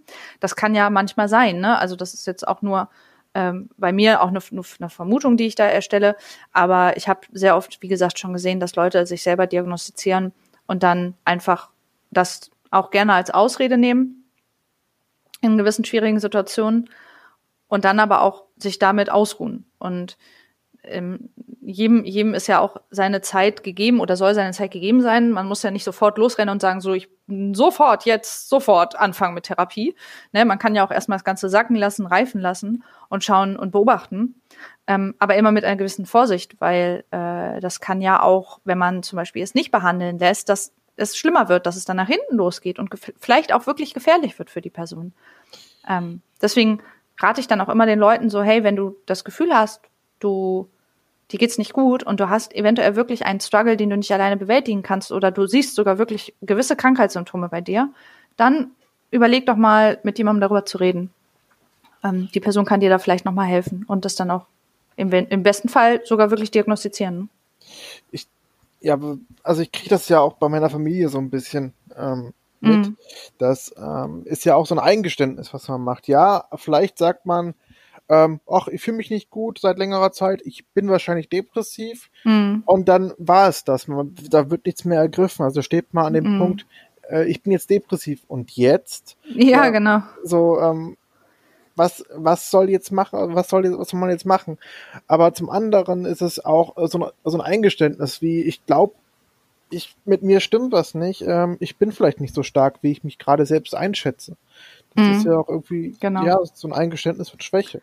Das ist halt ein Prozess. Also ich, den Prozess kann ich auch nur von außen betrachten, weil bei mir war der nicht so. Dazu komme ich ja gleich noch. Mein Prozess war anders. Ähm, mir wurde das ja gesagt, also ich wurde damit diagnostiziert, ganz früh schon. Aber ähm, diese, die, was ich halt damit, damit sagen will, also ich will niemandem absprechen, dass die Person krank ist. Möchte ich nicht. Äh, Im Gegenteil, wenn, wenn man nämlich denkt, wie ich schon gesagt habe, dass man ja irgendwie auch ähm, ein Problem hat, ähm, möchte ich die Person eher bestärken, sich dann Hilfe zu suchen. Ne? Und nicht dieses, was du gerade gesagt hast, so, ja, ähm, ich bin jetzt depressiv und okay, jetzt ist das so. Mhm. Weil das, zum einen ist das natürlich auch irgendwie leicht dahingesagt, so auch als Ausrede manchmal. Ähm, zum anderen kann es halt nach hinten losgehen. Das kann halt auch einfach gefährlich werden. Und mh, mm, das, ja, die, das Wort, dieses Depression wird halt so inflationär manchmal benutzt, ne? Und ähm, wenn man, wenn man eine schwierige Phase hat und das, was ist, das haben wir ja vorhin schon gesagt, jeder Mensch hat Probleme und schwierige Phasen. Absolut. Aber manche strugglen sehr, sehr, sehr hart mit diesen Phasen. Und ähm, eine Depression kann sich, kann ja mit seit der Kindheit schon angeboren sein. Also es kann angeboren sein, eine Depression. Es kann sich aber auch entwickeln durch Traumata, durch Erlebnisse. Ähm, kann das ausgelöst werden und das kriegt man dann vielleicht gar nicht mit und dann erst viele, viele Jahre später. Äh, auch andere psychische Krankheiten können sich ja auch äh, erst später zeigen durch irgendwelche Auslöser. Ähm, und wenn man, wenn man das feststellt, dass das irgendwie passiert, dann ist immer der, der, der, der Weg zu, zum Arzt zu gehen, sich Hilfe zu, also zum Arzt und dann sich eine Überweisung zu holen für einen Therapeuten. Mhm. Ähm, genau das, was du machst, das, ich finde das richtig und ähm, ich, deswegen möchte ich dich so sehr darin bestärken, das weiterzumachen, weil ich weiß, wie scheiße Therapeutensuche ist. Ich habe ich suche jetzt gerade auch schon wieder einen Therapeuten und ich war ja zehn Jahre in Therapie, also ich habe schon diese Suche schon ein paar Mal gemacht. Ähm, und das dauert so lange. Es gibt einfach so lange Wartelisten. Manche nehmen gar nicht mehr auf. Und deswegen will ich dich so sehr bestärken. So, ja, mach weiter, auch wenn es doof ist, auch wenn es schwierig ist. Such weiter, bitte. Weil es ist einfach, ich weiß nicht, das ist so, das System das Gesundheitssystem ist so scheiße. Und ich weiß nicht, wie es dir geht äh, mit deiner Suche. Meine Suche läuft schleppend, würde ich sagen. Meine auch. Ich habe einige angerufen, auf dem AB gesprochen. Ja. Ähm, und ja, manche Arztpraxen haben auch einfach schon zu. Mir wurde halt von meiner Krankenkasse eine Liste äh, zugeschickt von ähm, Psychologen, die sie übernehmen. Mhm. Und ja, entweder sind die, die Liste komplett veraltet und gefühlt so aus 1990 Boah, oder so. ja. Mhm, Kenne ähm, ich auch. Und viele Arztpraxen gibt's entweder nicht mehr oder wurden schon von jemand anderen übernommen oder sind komplett voll. Mhm. Äh, es ist äh, sehr, ja. sehr ätzend und ich bin eigentlich kurz davor, meine Krankenkasse anzurufen, zu sagen, ob ihr Kosten übernehmen, über Erstattungsverfahren macht oder so. Kann man machen. Ist es einfacher, aber. Ja. Also das kann man tatsächlich machen, ähm, weil das ist nämlich der Struggle, den du ja gerade auch schon gesagt hast. Äh, nicht alle Krankenkassen übernehmen alle Therapeuten. Ja. Ähm, und Einzel, also das, ähm, nicht Einzel, sag mal schnell, ähm, Selbstzahlung ist halt einfach scheiße teuer. Also ich kann es mir nicht leisten, vor allem nicht, wenn ich jetzt demnächst arbeitslos bin. Ja. Ähm, ich, ich, es ist einfach viel zu teuer. Und dann gibt es ähm, Therapeuten, die werden komplett von der Kasse übernommen und äh, dann gibt es Therapeutinnen, ich möchte mich noch ganz kurz korrigieren, TherapeutInnen. ähm, ich versuche äh, inkludierender zu reden. Ähm, die werden nach Kostenerstattung übernommen. Das bedeutet, dass man halt hingeht, ein Erstgespräch hat, schaut, ob das passt und dann stellt man einen Antrag bei der Krankenkasse. Und das ist halt auch super nerviges Verfahren, ne? Mhm. Und dann musst du halt erstmal einen Ersttermin bekommen. Also bei mir ist es gerade so, ich habe jetzt auch äh, einige angeschrieben, angerufen und bisher noch nicht mal einen Platz auf der Warteliste bekommen, weil manche sagen, ich habe zwar eine Warteliste, aber die ist voll. Ja, richtig. So. Und, und eine war auch super witzig, äh, muss ich mal ganz kurz drüber ablassen. Die hat, mit der hatte ich E-Mail-Kontakt, oder das war eine Praxis mit mehreren TherapeutInnen. Ähm, und die haben dann zurückgeantwortet per E-Mail, so ja, wir haben eine Warteliste, da können wir dich gerne draufsetzen, aber du musst dich einmal im Monat melden und Bescheid geben, dass du noch auf der Liste sein möchtest. ich denke so, ja, okay. Kann ich mich hier einfach auf die Liste setzen lassen und ihr sagt dann Bescheid? Nein, ich muss mich jeden Monat melden. Ähm, klar, kriege ich vielleicht noch hin, ist aber auch super nervig, wenn ich das jetzt bei sehr vielen TherapeutInnen machen muss.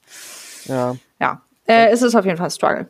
Vielleicht ist das auch so ein Datenschutzgesetzgedöns, wo man. Ja, keine Ahnung. Aber ähm, es gibt übrigens Notfallstellen, ähm, wo man hin kann. Also wenn es jetzt wirklich dringend, dringend, dringend ist und ähm, das ähm, kann ich in der in der äh, ähm, jetzt gerade zu dem Zeitpunkt nochmal sagen, ähm, wenn es jemanden gibt, der auch gerade zuhört und ähm, das Problem hat, dass, ähm, dass, dass die Person denkt, sie hat wirklich einen Notfall, ihr geht sehr, sehr schlecht und das geht vielleicht auch schon äh, in die gefährliche Richtung. Ähm, es gibt Notfallstellen, es gibt Notfallpraxen, ähm, wo man hin kann. Also es gibt Möglichkeiten, irgendwo unterzukommen.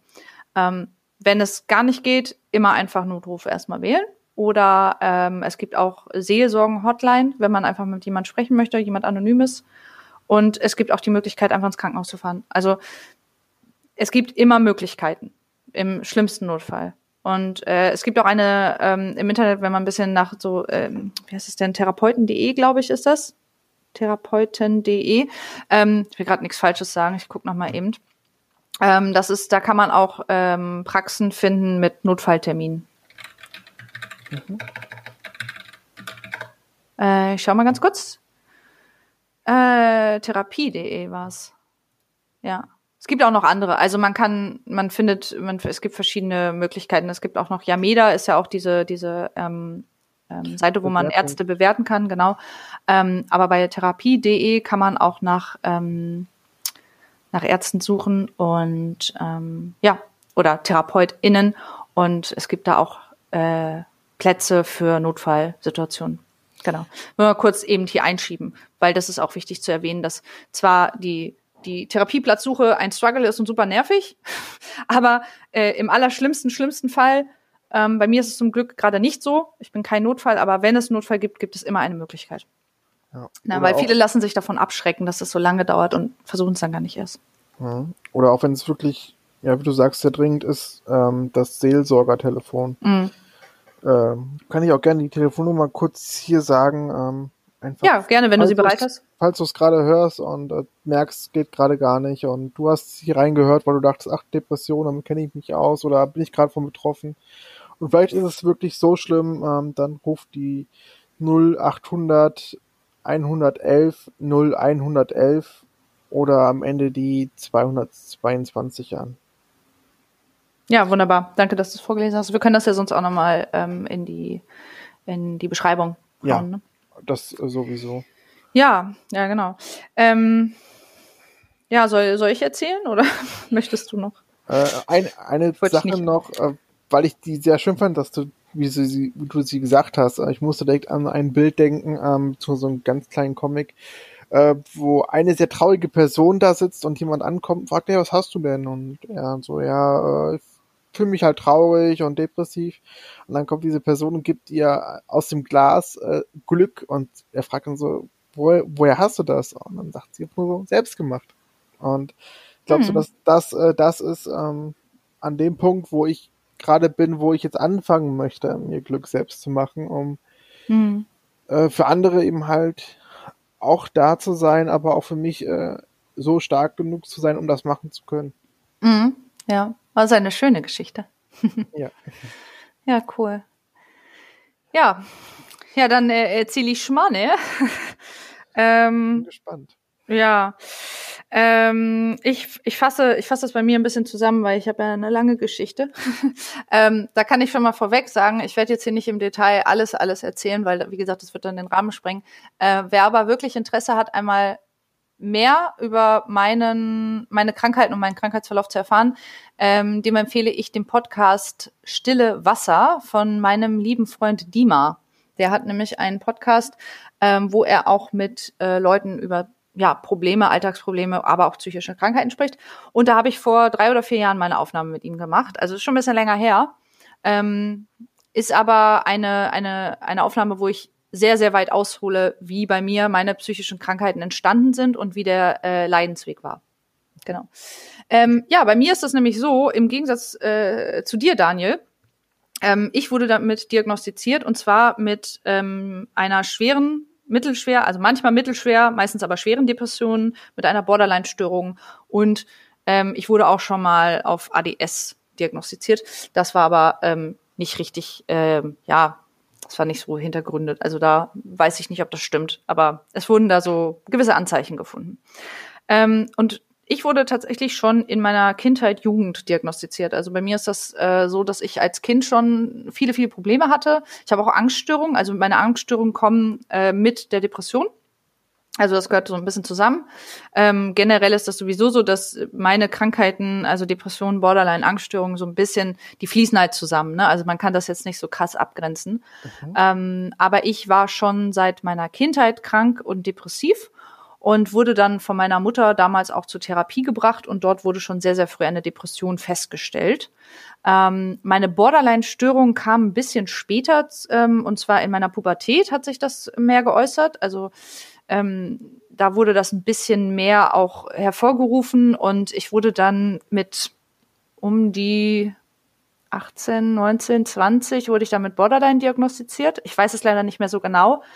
Ähm, dadurch, dass ich sehr viel Therapie gemacht habe, also wirklich schon seit seitdem ich glaube ich zwölf war in Therapie ähm, und verschiedene TherapeutInnen hatte, auch schon mal in einer Klinik war, also ich war schon mal in einer äh, teilstationären Klinik, in einer Tagesklinik ähm, und auch schon in, also ich war auch schon vor zwei Jahren hatte ich auch zuletzt noch mal ein Programm gemacht in der Tagesklinik. Äh, verschwimmt das bei mir alles, deswegen weiß ich das immer nicht mehr so genau mit den Jahreszahlen. Auf jeden Fall, ähm, genau, meine meine Depressionen sehr früh, meine Borderline-Störungen dann später und ähm, ja, das wurde wurde mir halt gesagt, ne? Also ich bin, bei mir war das halt so, äh, das fing dann an als Kind äh, ich war sowieso ein Kind, das sehr viel Angst hatte. Also das hat mir meine Mutter äh, letztens noch erzählt. Wir hatten darüber gesprochen. Sie sagt, du hattest immer ganz viel Angst. Und ich war auch wirklich irgendwie in einer anderen Welt als Kind irgendwie. Ähm, ich hatte auch selbstverletzendes Verhalten. Ähm, das habe ich immer noch. Mein selbstverletzendes Verhalten äußert sich aber so, dass man das nicht sieht. Also dieses, was man auch vom Borderline kennt, dieses klassische, ich sag mal, in Anführungsstrichen klassische Ritzen, dass man sich die Haut verletzt und dass da ähm, geritzte Narben bleiben. Das habe ich nicht. Das habe ich ein paar Mal nur gemacht und ist jetzt auch mittlerweile schon übertätowiert. Ähm, bei mir war das so, das hat halt als Kind angefangen, dass ich an, äh, in meiner Mundhöhle, also äh, in der Innenseite meiner Lippen, habe ich die Haut abgebissen. Das machen ja viele Leute manchmal auch aus Nervosität, dass sie sich die Lippen beißen. Bei mir ist das so, ich habe halt meine Haut so doll abgebissen, dass ich geblutet habe und dass sich das dann entzündet hat. Und dann hatte ich eine richtige Maulsperre. Also ich habe dann meinen Mund nicht mehr aufgekriegt. Das tut unglaublich weh. Es entzündet sich ganz doll und ich hatte immer einen ganz entzündeten Mundraum. Ähm, dann habe ich mein, meine, habe ich auch, das war auch so in der, in der Kindheit, Jugendzeit, habe ich dann immer meine, meine Kopfhaut gekratzt, mein, im Hinterkopf, wo man das nicht sieht, da liegen die Haare drüber. Da habe ich dann immer meine Kopfhaut blutig gekratzt. Und das immer wieder aufgekratzt und immer wieder und immer wieder. Und später habe ich dann angefangen, die, die, ähm, das mache ich mir auch immer noch manchmal. Das ist auch so ein Anspannungsding. Ähm, ich habe generell das Problem, dass ich, das haben auch viele Leute, das ist jetzt nicht selbstverletzendes Verhalten, aber ich habe so das Ding, dass ich immer alles aufkratzen muss, also Narben und Krusten und so, ne, Hautkrusten, wenn man sich ja. verletzt, kratze ich immer alles auf. Ähm, aber das ist nicht das, das selbstverletzende Verhalten, sondern ich habe nämlich in der Innenseite, also in meiner Nasenscheidewand, Nasenscheidewand, da reiße ich mir immer die Haut raus. Und das blutet dann und dann verkrustet das und dann reiße ich das wieder auf und das tut unglaublich weh. Und dann habe ich immer Nasenbluten. Ähm, das sind so Sachen, die ich halt gemacht habe. Und das habe ich manchmal immer noch heutzutage, aber nicht mehr so doll. Also ja, bisschen unter Kontrolle. Kommt immer auf das Stresslevel drauf an. Mhm. Lag das jetzt dann nur an Anspannung und Stress und Nervosität oder hat sich das durch negative Ereignisse geäußert? Mm, also es war nicht so, dass es nach negativen Ereignissen doller war. Es kann sein, dass es dadurch ausgelöst wurde. Äh, meistens aber eher Anspannung. Okay. Also ähm, auch Stresssituationen oder Angstsituationen. Oder wenn ich halt eine stressige Zeit habe, dann passiert das halt ver äh, vermehrt. Mhm. Okay. Genau. Ähm, und das hatte ich schon als Kind. Und ähm, ich bin ganz, ganz doll froh, dass meine Mama mich äh, zu ähm, einem zu einer Therapeutin damals gebracht hat, ähm, denn die hat das dann diagnostiziert. Und ähm, da war ich dann auch eine Zeit lang in Gesprächstherapie, in Einzeltherapie. Und ich war auch mit meiner Depression äh, kommend, war ich auch suizidgefährdet. Das habe ich ja schon mal erwähnt. Ähm, insgesamt habe ich war ich dreimal suizidal in meinem Leben. Suizidal bedeutet, dass man daran denkt, sich das Leben zu nehmen. Das erste Mal war das bei mir, glaube ich, mit 14. Und äh, da wurde ich dann, also hat meine Mama auch ganz doll auf mich aufgepasst und ich war dann in, in der Behandlung und ähm, habe dann auch da, wurde dann da rausgeholt. Das hat auch ganz gut geklappt. Ähm, und dann kamen immer mehr äußere Einflüsse dazu, was halt dazu geführt hat, dass meine Krankheiten verstärkt wurden und es auch immer schwieriger war, natürlich dagegen zu arbeiten. Also meine, meine äh, Jugendzeit war echt schwierig. ähm, so ein bisschen habe ich ja immer schon mal von erzählt. Also ähm, unter anderem die Dinge, die mir mit ähm, männlich identifizierten Personen passiert sind. Ähm, aber auch Dinge in der Schulzeit, Mobbing, ähm, generell Probleme mit Freunden, äh, ja, so das, weiß ich nicht, also auch irgendwie äh, weiß nicht, ich hatte immer Probleme, mich anzupassen und so. Und dann ist man auch viel alleine. Ähm, und dadurch wurde alles verstärkt. Alles wurde bei mir verstärkt. Depressionen wurden verstärkt, Angstzustände wurden verstärkt. Ich habe in meiner Pubertät habe ich auch viel ähm, Stimmen gehört, die nicht da waren. Ich habe Dinge gesehen, die nicht da waren. Ähm, ich hatte unglaublich viele Albträume. Ich habe bis heute immer noch Albträume, wo ich äh, ganz krass verletzt werde. Also richtige schlimme Albträume, wo ich verletzt werde, wo mir Dinge passieren, körperliche Dinge.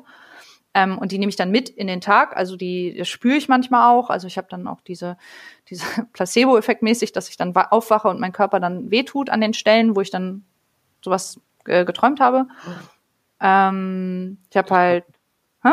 Das habe ich manchmal auch. Ja, das ist halt, äh, das ist dann, dann der, das Unterbewusstsein kann das halt nicht so gut ähm, trennen. Hm. Ja. Ähm, ja, und ganz viele Angstzustände und Zwangszustände bei mir. Also das hat, zieht sich jetzt auch bis heute hin, dass ich äh, viele Zwangszustände habe, ähm, was Wohnung angeht, was Alltag angeht. Und ähm, allgemein kann man sagen, so ich bin halt durch viele Jahre Therapie durch. Ich war jetzt die letzten Jahre nicht mehr in Therapie. Ich hatte dann irgendwann aufgehört. Ähm, bin jetzt aber wieder auf der Suche, weil ich jetzt gerade wieder ein bisschen mehr struggle dieses Jahr. Und bei mir sind das Phasen. Also ich habe immer wieder durch äußere Einflüsse, aber auch bei mir selber, dass das selber irgendwie ausgelöst wird, immer mal wieder schlimmere Phasen, ähm, wo manchmal das Borderline stärker ist, manchmal die Depression stärker ist. Ich hatte auch in meiner ähm, Anfang 20er Zeit hatte ich bipolare Störung, also manische Depression. Manische Depression bedeutet, dass man Hoch- und Tiefphasen hat und diese Hochphasen nennen sich Manie, manische Phasen, wo man ähm, extrem, extrem gut gelaunt ist, übertrieben gut gelaunt ist, wo man ähm, wie sagt man, halsbrecherisch wird, also Risiken eingeht, man viel feiern geht, Drogen nimmt, ähm, manche Leute machen dann Glücksspiel ähm, oder andere machen irgendwie Extremsportarten, um halt mehr Adrenalin zu kriegen. Man hat halt ganz, ganz viel Endorphin, die ausgeschüttet werden, Endorphin, äh, Glück, Glückshormone, ähm, was sich aber dann abwechselt mit schweren Depressionen, wo man dann wieder nicht fähig ist, rauszugehen, ähm, kraftlos ist, im Bett bleibt. Das hatte ich in meiner Anfang 20er Zeit auch ganz viel. Ist mittlerweile aber wieder ein bisschen geglättet, diese, diese bipolare Sache. Also das ist nicht mehr so schlimm. Genau, und äh, oh, ich erzähle gerade voll durcheinander, ne? Wenn du nicht hinterherkommst, sag Bescheid. Alles gut. Ich habe mir eigentlich voll den Plan gemacht und jetzt erzähle ich gerade wieder voll durcheinander. Ähm, naja, äh, genau, auf jeden Fall ähm, viele Jahre Therapie. Ähm, meistens Einzeltherapie, meistens so Gesprächstherapie. Äh, ich habe aber auch eine ACT-Therapie gemacht, das heißt Achtsamkeit und oh fuck. Äh, was heißt das? Acht, äh, Action und Commitment. Ah, ja, genau auf Englisch. ACT heißt das, also ist abgekürzt und das ist ähm, Acceptance and Commitment Therapy, genau, also Achtsamkeitstherapie. Ähm, das habe ich gemacht, das war eine Gruppentherapie vor zwei Jahren. Ähm, war, wie gesagt, in einer, in einer teilstationären Klinik, wo man ähm, von montags bis freitags tagsüber in der Klinik ist und abends nach Hause fährt. Ähm, da habe ich dann psychosomatische Sachen ähm, behandeln lassen, weil ich auch einen Burnout hatte mit Anfang 20. Ähm, das Burnout war durch meine Ausbildung, äh, die ich dann ja mit, ja, 20 habe ich die beendet. Und innerhalb der Ausbildung habe ich halt mich ein bisschen tot gearbeitet und war dann auch ganz lange krankgeschrieben und ähm, musste dann ins Krankenhaus auch, bin dann mal zusammengebrochen und so. Also da ging es mir auch wirklich richtig schlecht. Genau. Ähm, und ja, habe dann vor ein paar Jahren aufgehört mit Therapie, weil ich hatte so das Gefühl, okay, ähm, ich bin relativ stabil ich habe sehr, sehr viel über mich geredet. Ich habe, ich kann darüber sehr gut reden. Ähm, ich habe mit vielen TherapeutInnen darüber, über alles Mögliche eigentlich durchgesprochen. Ich bin eigentlich fertig. Ich habe ausgeredet sozusagen und war relativ stabil und habe gesagt, okay, das äh, kriege ich jetzt auch alleine hin. Und im Laufe der Zeit habe ich auch relativ viele Tricks mir angeeignet, äh, gerade was die Angststörungen äh, angeht. Ich habe auch immer noch mal zwischendurch Panikattacken, aber ich habe so ein paar Tricks mir angeeignet, wie ich da alleine relativ gut rauskomme und wie ich das Ganze unter Kontrolle kriege. Ich habe meine meine Zwänge zu Hause relativ gut unter Kontrolle, so dass ich halt auch einfach ganz normal leben kann. Ähm, das ist alles in Ordnung. Ja, und äh, dann war ich allerdings äh, vor zwei drei Jahren noch mal in einer suizidalen Phase. Da hatte ich einen krassen schweren Depressionsschub. Da war ich nicht in Therapie in der Zeit hatte aber das Glück, dass ich bei meiner Schmerztherapeutin schon war. Ich habe ja schon mal erzählt, dass ich auch mal schmerzmittelabhängig war und einen Entzug machen musste, mhm. ähm, weil ich auch chronische Schmerzen habe. Und äh, da war ich dann in der Zeit zum Glück schon bei meiner Schmerztherapeutin wegen den chronischen Schmerzen, wegen dem Entzug und habe auch schon angefangen, Antidepressiva zu nehmen.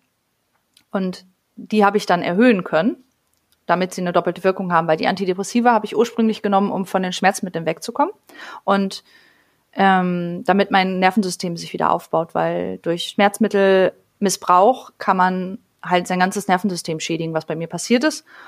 Und mein Magen wurde auch geschädigt, mein Magen-Darm-Trakt wurde sehr stark geschädigt und ähm, Antidepressiva hilft nicht nur gegen psychische Krankheiten, sondern baut tatsächlich die Nervenrezeptoren wieder auf, die Schmerz ähm, signalisieren im Hirn. Und deswegen konnte ich dann erhöhen und habe gesagt, okay, ich ähm, würde gern mehr nehmen und was anderes, um halt gleichzeitig der Depression entgegenzuwirken. Und habe mir dann keine Therapie gesucht, sondern habe halt einfach mit den, äh, mit den Antidepressivern erhöht.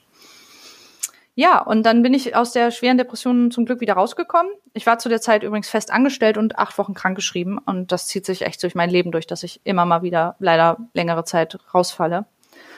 Ähm, und jetzt habe ich halt das letzte Jahr wirklich echt wieder einen richtigen Struggle, so dass ich halt wirklich labil bin, dass ich merke, dass die, die, die Depression, das Borderline auch echt, boah, das war auch, das Borderline wurde hart getriggert, auch durch meinen letzten Job, da hatte ich viele Probleme. Ähm, durch meine letzte Beziehung. Das sind immer so äußere Einflüsse, die das natürlich verstärken. Mhm. Ähm, wobei bei mir bringt das ja, also meine Biochemie, meine, meine, meine, ich, bei mir kommt das ja seit der Kindheit. Also das ist ja da schon, hat sich da schon äh, manifestiert, entwickelt. Und jetzt ist es halt so, dass immer wieder äußere Einflüsse das triggern können. Und deswegen habe ich dann entschieden, ähm, ja, mir einen Therapeuten jetzt zu suchen. Äh, und ein, oder am liebsten eine Therapeutin. Tatsächlich, ich rede am liebsten mit ähm, weiblich identifizierten Personen. Ähm, das ist mir, da fühle ich mich wohler. Ähm, deswegen suche ich da ganz bewusst nach einer Thera Therapeutin.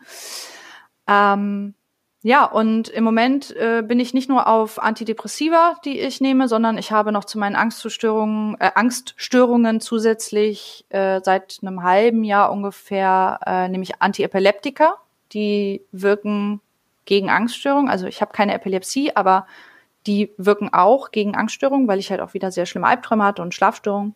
Und ich schlafe halt generell sehr, sehr schlecht und sehr wenig. Und genau, deswegen bin ich jetzt gerade auf Medikamente eingestellt. Also morgens immer Antidepressiva, die mich ein bisschen pushen. Abends ähm, nehme ich dann Antiepileptika, die mich ein bisschen müde machen.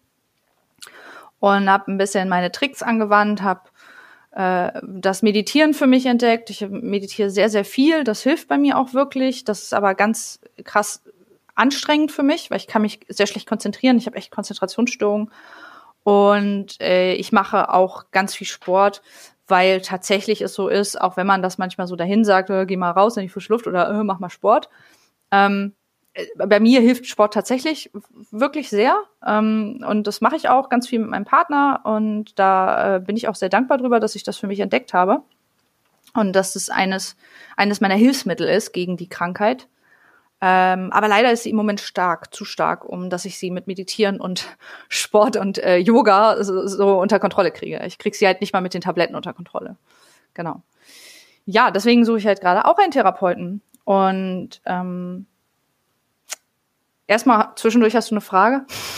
Äh, ja, tatsächlich. Ähm, kannst du mehr noch dazu erzählen, welche Tricks du, also wie du die Tricks gefunden hast, wie du ähm, mit deinen Angststörungen besser umgehen kannst, weil vielleicht hat jemand ähm, gerade auch ist davon betroffen und sucht vielleicht auch Tipps. Deswegen mhm. mich, mich würde es interessieren. Vielleicht weiß ich nicht, ob ich eine hab und für mich wird es dann äh, in Zukunft vielleicht interessant.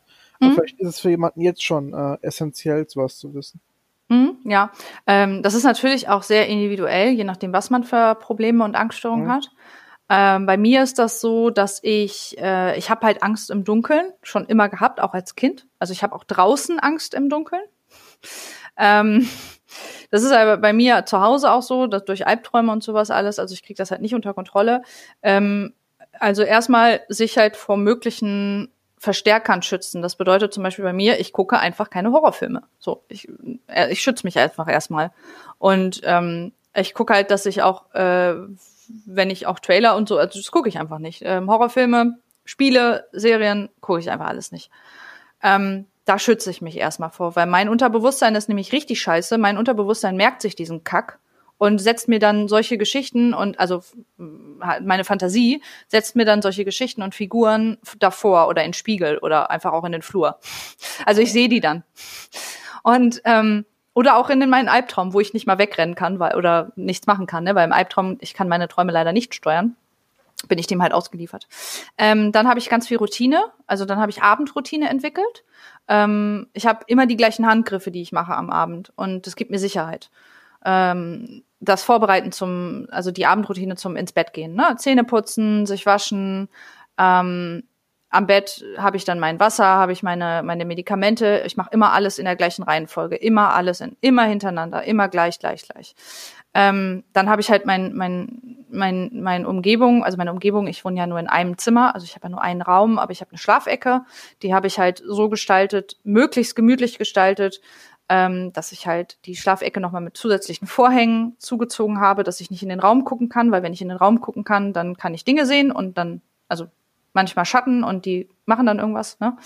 Ähm, möglichst dunkel dann, obwohl ich zwar Angst im Dunkeln habe, aber das ist tatsächlich also konträr dazu, dass ich halt, je weniger ich Umrisse sehe, desto weniger sehe ich einfach generell was. Also, also das geringere Übel quasi. Genau, genau. Ähm, dann ähm, natürlich möglichst ein, also ich habe halt dadurch, dass ich Schlafprobleme habe, habe ich eine wirklich also ich habe halt ein Boxspringbett mir gekauft, das sehr, sehr gemütlich ist. Ich habe es mir so gemütlich wie möglich gemacht. Ich schlafe halt auf einem Bett, was sich nicht, was keine Lautstärke macht, wenn man sich dreht, also was nicht quietscht oder so, das halt auch manchmal ja den Schlaf stören kann und auch manchmal mhm. einfach was auslösen kann. Ähm, das sind zwar natürlich Kleinigkeiten, aber bei mir hilft das total. Ähm, und dann äh, versuche ich dann abends meistens mit einem Podcast oder auch mit einer äh, mit einem Hörspiel einzuschlafen. Also ich habe jetzt im Moment äh, höre ich immer die Hörbücher von Harry Potter ähm, Die höre ich tatsächlich schon zum zweiten Mal hintereinander, weil ich einfach damit ganz gut einschlafen kann. kann ich schon fast mitsprechen, aber ähm, hilft mir, meine Gedanken auszuschalten. Ähm, weil abends werden halt die Gedanken ja auch immer sehr, sehr laut. Und das liegt daran, dass wir uns im Laufe des Tages immer wieder ablenken können mit allen möglichen Dingen. Also ich bin ja auch äh, so programmiert, dass ich möglichst versuche, nicht daran zu denken, weil wenn ich daran denke, dann wird es schlimmer. Und dann schiebt man es halt weg, was aber nicht gut ist, weil durch das Wegschieben kommt es trotzdem hervor. Und es kommt dann hervor, wenn man zur Ruhe kommt. Also abends im Bett meistens. Mhm. Und ähm, dann muss man sich da so ein bisschen trainieren. Bei mir ist es dann jetzt mit der Meditation oder halt auch durch, durch Therapie tatsächlich zu sagen, okay, du bist da, das ist aber in Ordnung. Und ich handle das. Und ich habe äh, einfach auch das akzeptiert. Ne? Ich versuche nicht dagegen anzukämpfen. Also ich akzeptiere, dass die Ängste, die, die Probleme da sind oder diese Gedanken da sind. Ähm, natürlich in, in, also ich kann jetzt auch wirklich nur von mir reden. Ne? Wenn das jetzt jemandem nicht hilft, dann es ist also es ist einem wirklich nur die eigene Erfahrung. Ich habe ich hab da jetzt kein, äh, keine Vergleiche. Ich kenne nur meine meinen Weg. Ähm, aber ich akzeptiere das dann, dass es da ist, weil ich kann es nicht besiegen. Es ist ein Teil von mir. Ich habe es angenommen und ich habe akzeptiert, dass es mit mir ist. Und früher habe ich immer gesagt, meine, meine Dämonen, die hinter mir stehen und mir mal ins Ohr flüstern. Tatsächlich fühlt sich das auch ganz oft so an. Deswegen habe ich auch immer das Gefühl, irgendwas steht hinter mir, irgendjemand steht hinter mir. Ich muss mich immer tausendmal umdrehen, voll schlimm. Also nervig halt. Ähm, aber wenn man den Gedankengang ändert und sagt, ich akzeptiere das und das ist ein Teil von mir und du kannst mir nichts tun, du in dem, also du kannst mir jetzt gerade hier nichts anhaben, dann wird es leichter. Also das sind so ein paar kleine Sachen, die bei mir helfen. Die helfen aber auch nicht immer. Also es kommt immer auf den Stresspegel drauf an und vor allem, wenn ich auch woanders schlafe, wenn ich bei meinem Partner schlafe, habe ich ja meine Routine nicht. Das ist dann auch noch mal ein bisschen schwieriger.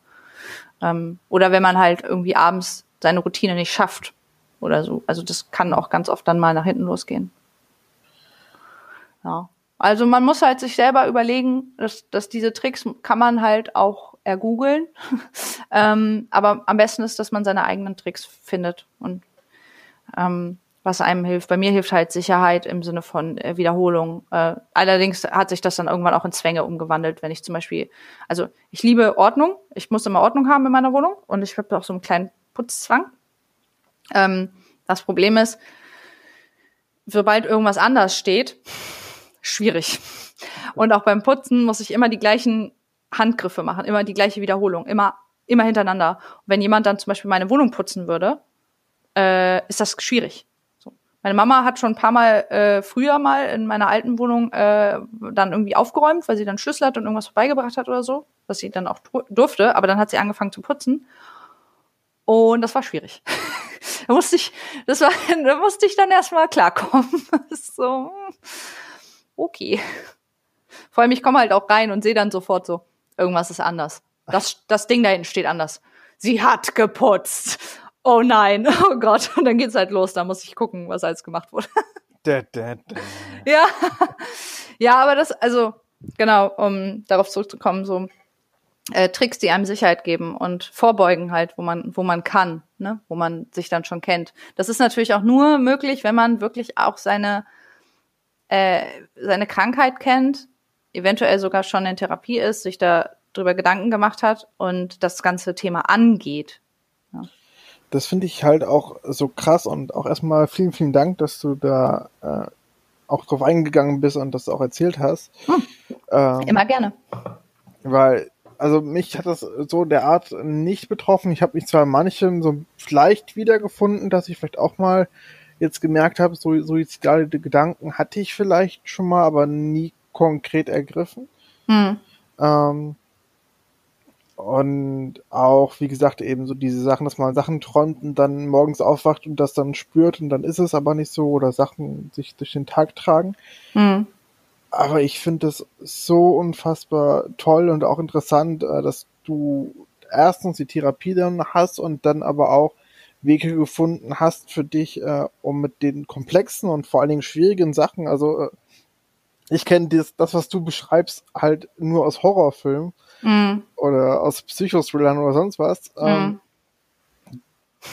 ich das ist der Punkt, mein Leben ist ein Horrorfilm. ich, ich, wüsste halt nicht, wie ich damit umgehen würde im ersten Moment und dass du da ja. trotzdem äh, dich dem Ganzen stellst und Wege findest, wie du äh, damit, damit leben kannst. Äh, ja, das geht ja auch nicht anders. Also würde ich mich nicht stellen oder hätte ich mich nicht gestellt, wäre ich halt jetzt auch einfach tot, sagen wir es mal so. Also ganz hart gesagt, dann wäre ich einfach nicht mehr da, dann hätte ich mich umgebracht.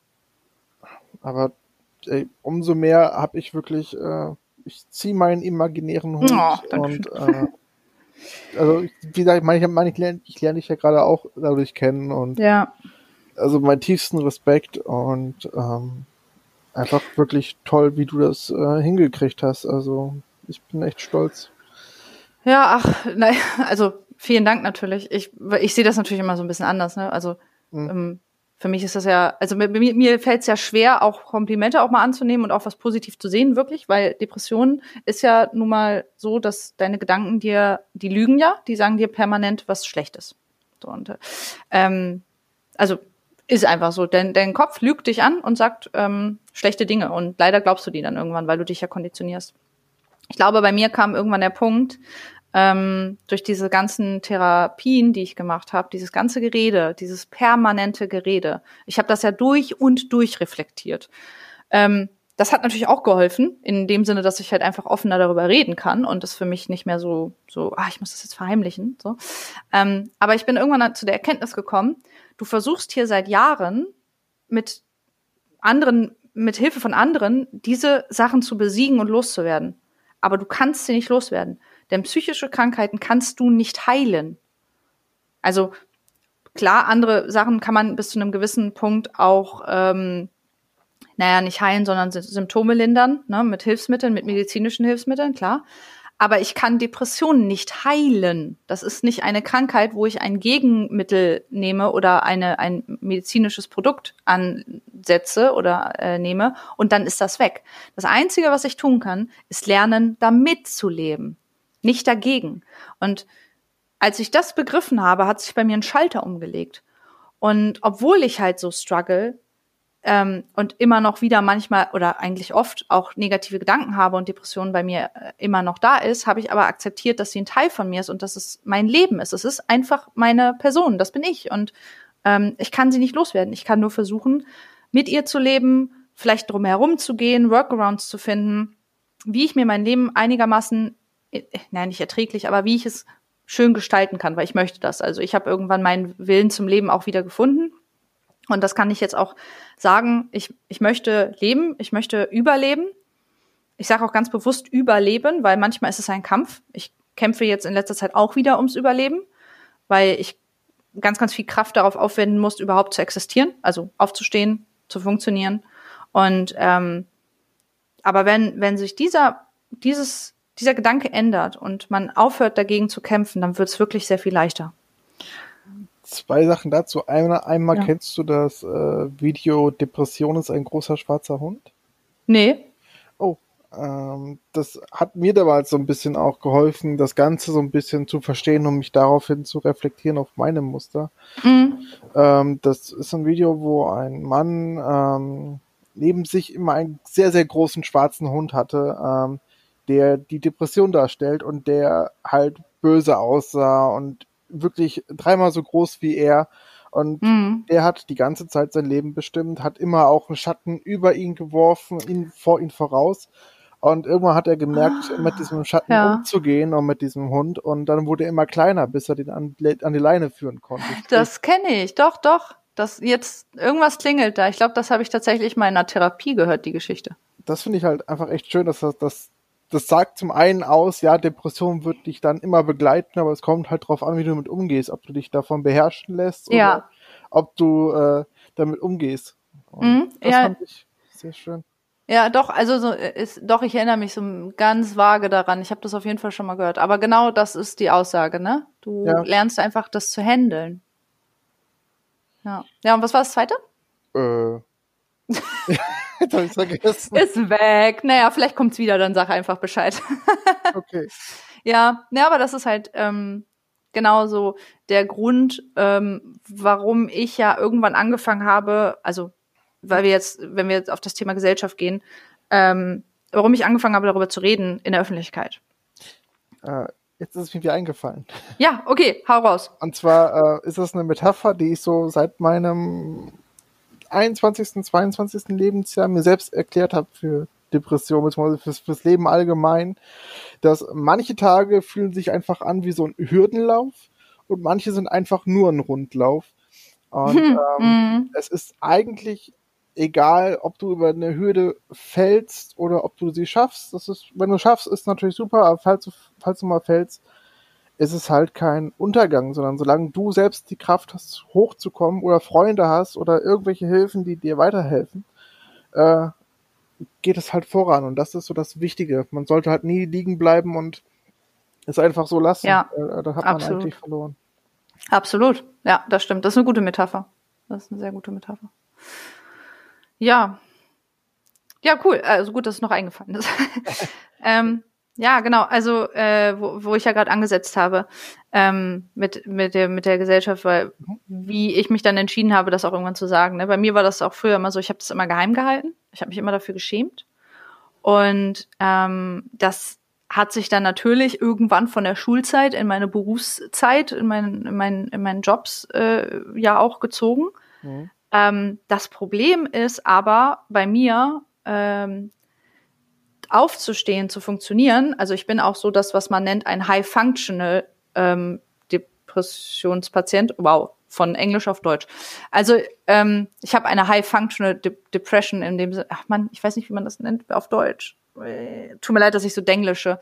Aber dieses, dieses High Functional, das bezieht sich darauf, dass man zwar krank ist, aber trotzdem ähm, zum Beispiel einen Vollzeitjob äh, ausüben kann. Also dass man funktioniert in der Gesellschaft.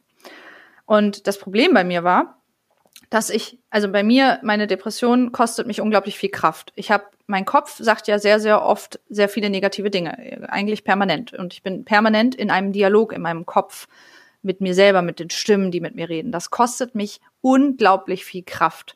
Und diese Kraft brauche ich halt, um eigentlich um aufzustehen, um zu funktionieren. Das heißt, ich bin sowieso schon immer sehr, sehr auf, ja, ich fast die Hälfte meiner Kraft brauche ich, um überhaupt zu funktionieren. Und damit habe ich gelernt zu leben. Das ist okay. Das, ich kriege das hin. Ich kriege auch meine Vollzeitjobs. Teilweise habe ich ja auch früher drei Jobs gehabt. Also ich habe ja nicht nur 40 Stunden die Woche gearbeitet, sondern, keine Ahnung, 60, 70 Stunden die Woche. Wow. Das habe ich alles geschafft. Trotz meiner Kraft, trotz meines Kraftverlustes, der, ähm, den meine Depression ja braucht. Also meine Depression braucht halt diese Kraft, weil ich muss kämpfen dagegen, dass ich halt morgens aufstehe. Das ist schon ein Kampf, klar. Ähm, aber das habe ich immer geschafft. Das Problem war, noch das Ganze zu verheimlichen, hat mich auch Kraft gekostet. Drumherum zu reden. Ähm, einfach auch, weil manchmal bin ich ausgefallen. Ich habe in Jobs, in manchen Jobs einfach dann war ich krankgeschrieben. Ich war in meinem äh, Job als Tag-Artist war ich ja auch einmal zwei Monate krankgeschrieben. Das muss man natürlich nicht erklären. Also ich bin nicht verpflichtet, meinem Arbeitgeber zu sagen, was los ist. Aber wenn man ähm, natürlich ein gutes Verhältnis mit seinen Kollegen hat, dann fragen die ja auch nach, ob alles okay ist. Und ich mag einfach nicht lügen und ich kann nicht lügen. Und dann hat mich das einfach immer so viel Kraft gekostet, irgendwie mir was auszudenken. Und deswegen habe ich mich irgendwann entschieden, weißt du was, ganz ehrlich, ich sag's einfach. Ich sag's einfach, was los ist. Und dann habe ich immer mehr und mehr darüber geredet ähm, erst so im, in der Familie, also ja gut, meine Mama wusste das natürlich sowieso, aber äh, halt generell im, im familiären, im, im, im freundschaftlichen Umfeld, habe das meinen, meinen Freunden erzählt und dann auch irgendwann so immer mehr, so auch bei der Arbeit, ähm, weil das sowieso irgendwann mal rauskam, weil ich auch immer wieder an meine Grenzen gestoßen bin in meinem Job, dass halt entweder die, die Depression getriggert wurde oder das Borderline oder irgendwas wurde getriggert und irgendwas ist passiert, so dass ich mich erklären musste. Ähm, und dann habe ich noch den weiteren Schritt gemacht, dass ich dann irgendwann gesagt habe, okay, ähm, ich bin ja auch sehr aktiv bei Social Media. Mhm. Warum rede ich nicht auch einfach ähm, bei meinen, in meinen Profilen bei Instagram und Twitter darüber? Ähm, weil äh, das ist halt, weiß ich nicht, also damit, damit nehme ich dem Ganzen auch so ein bisschen den Schrecken und ähm, habe dann angefangen darüber zu reden. Und die Reaktionen waren gemischt oder sind auch immer noch gemischt. Aber äh, ein paar Reaktionen haben mir gezeigt, dass ich das Richtige mache, weil da war sehr viel Verständnis, da war sehr viel auch, ähm, Reaktionen im Sinne von, oh, das habe ich auch, oh, so geht's mir auch, oh, ich bin nicht alleine. Also ich mhm. habe Antworten gehabt und auch Situationen, wo Leute gesagt haben, ähm, so geht's mir auch, das habe ich auch. Ähm, ähm, und man merkt, man ist einfach nicht alleine. Vielen Menschen geht schlecht. Viele Menschen haben Struggle, haben Probleme. Und ähm, das hat mich immer mehr bestärkt, einfach immer weiter und offener darüber zu reden. Und jetzt sind wir an einem Punkt heute, wo, wo wir beide reden, wo ich ganz, ganz offen in einem Podcast darüber spreche. Das kann jeder hören. ähm, aber ich verheimliche es auch einfach nirgendwo mehr. Ich, ich setze es nicht sofort jedem vor die Nase. Also ich stelle mich nicht vor mit, hallo, ich bin Mandy und ich bin krank psychisch. Hm? Aber, ähm, wenn es, wenn es zur Sprache kommt, kommt zur Sprache. Wenn ich ein Problem habe ähm, mit meinen Krankheiten, dann sage ich das, dann lüge ich nicht, dann denke ich mir nicht irgendwas aus.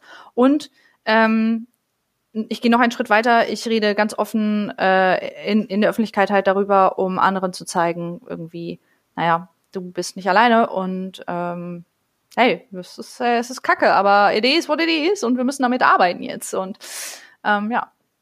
Deswegen haben wir ja auch gesagt, wollen wir so ein bisschen über die, die Reaktionen in der Gesellschaft sprechen, ne? Richtig, ja. Ja. Ähm, wie nimmst du das denn so wahr? Wie, wie nimmst du so ganz allgemein, nicht nur, nicht nur deine, nicht nur meine, ähm, sondern allgemein das Thema ähm, psychische Krankheit in der Gesellschaft wahr? Dass man, ähm, dass es, es wird zwar mehr drüber gesprochen, habe ich das Gefühl, aber dass ähm, es trotzdem noch nicht so als selbstverständlich angesehen wird, dass man sowas hat und vor allen Dingen, dass auch gesellschaftlich noch nicht genügend Mittel vorhanden sind, um eben halt Menschen, die davon betroffen sind, äh, zu unterstützen. Also irgendwie, wie ich meine, wir haben gerade eben über die Wartelisten gesprochen und Co. Warum ja. gibt es äh, nicht mehr Möglichkeiten? Warum ähm, nehmen Krankenkassen das ganze Ding nicht ernster? Und ja.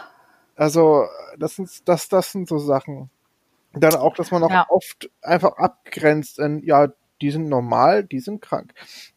Hm. Dass man solches Denken hat. Ähm, nee, du bist vielleicht auch äh, davon betroffen und weißt es halt noch nicht. Oder ähm, hm. man kann es halt nie ausschließen, aber du wirst davon auch mal vielleicht immer betroffen sein. Also äh, eine Abgrenzung bringt halt da nichts, weil es gefühlt einfach jeden treffen kann. Und ähm, hm, das stimmt.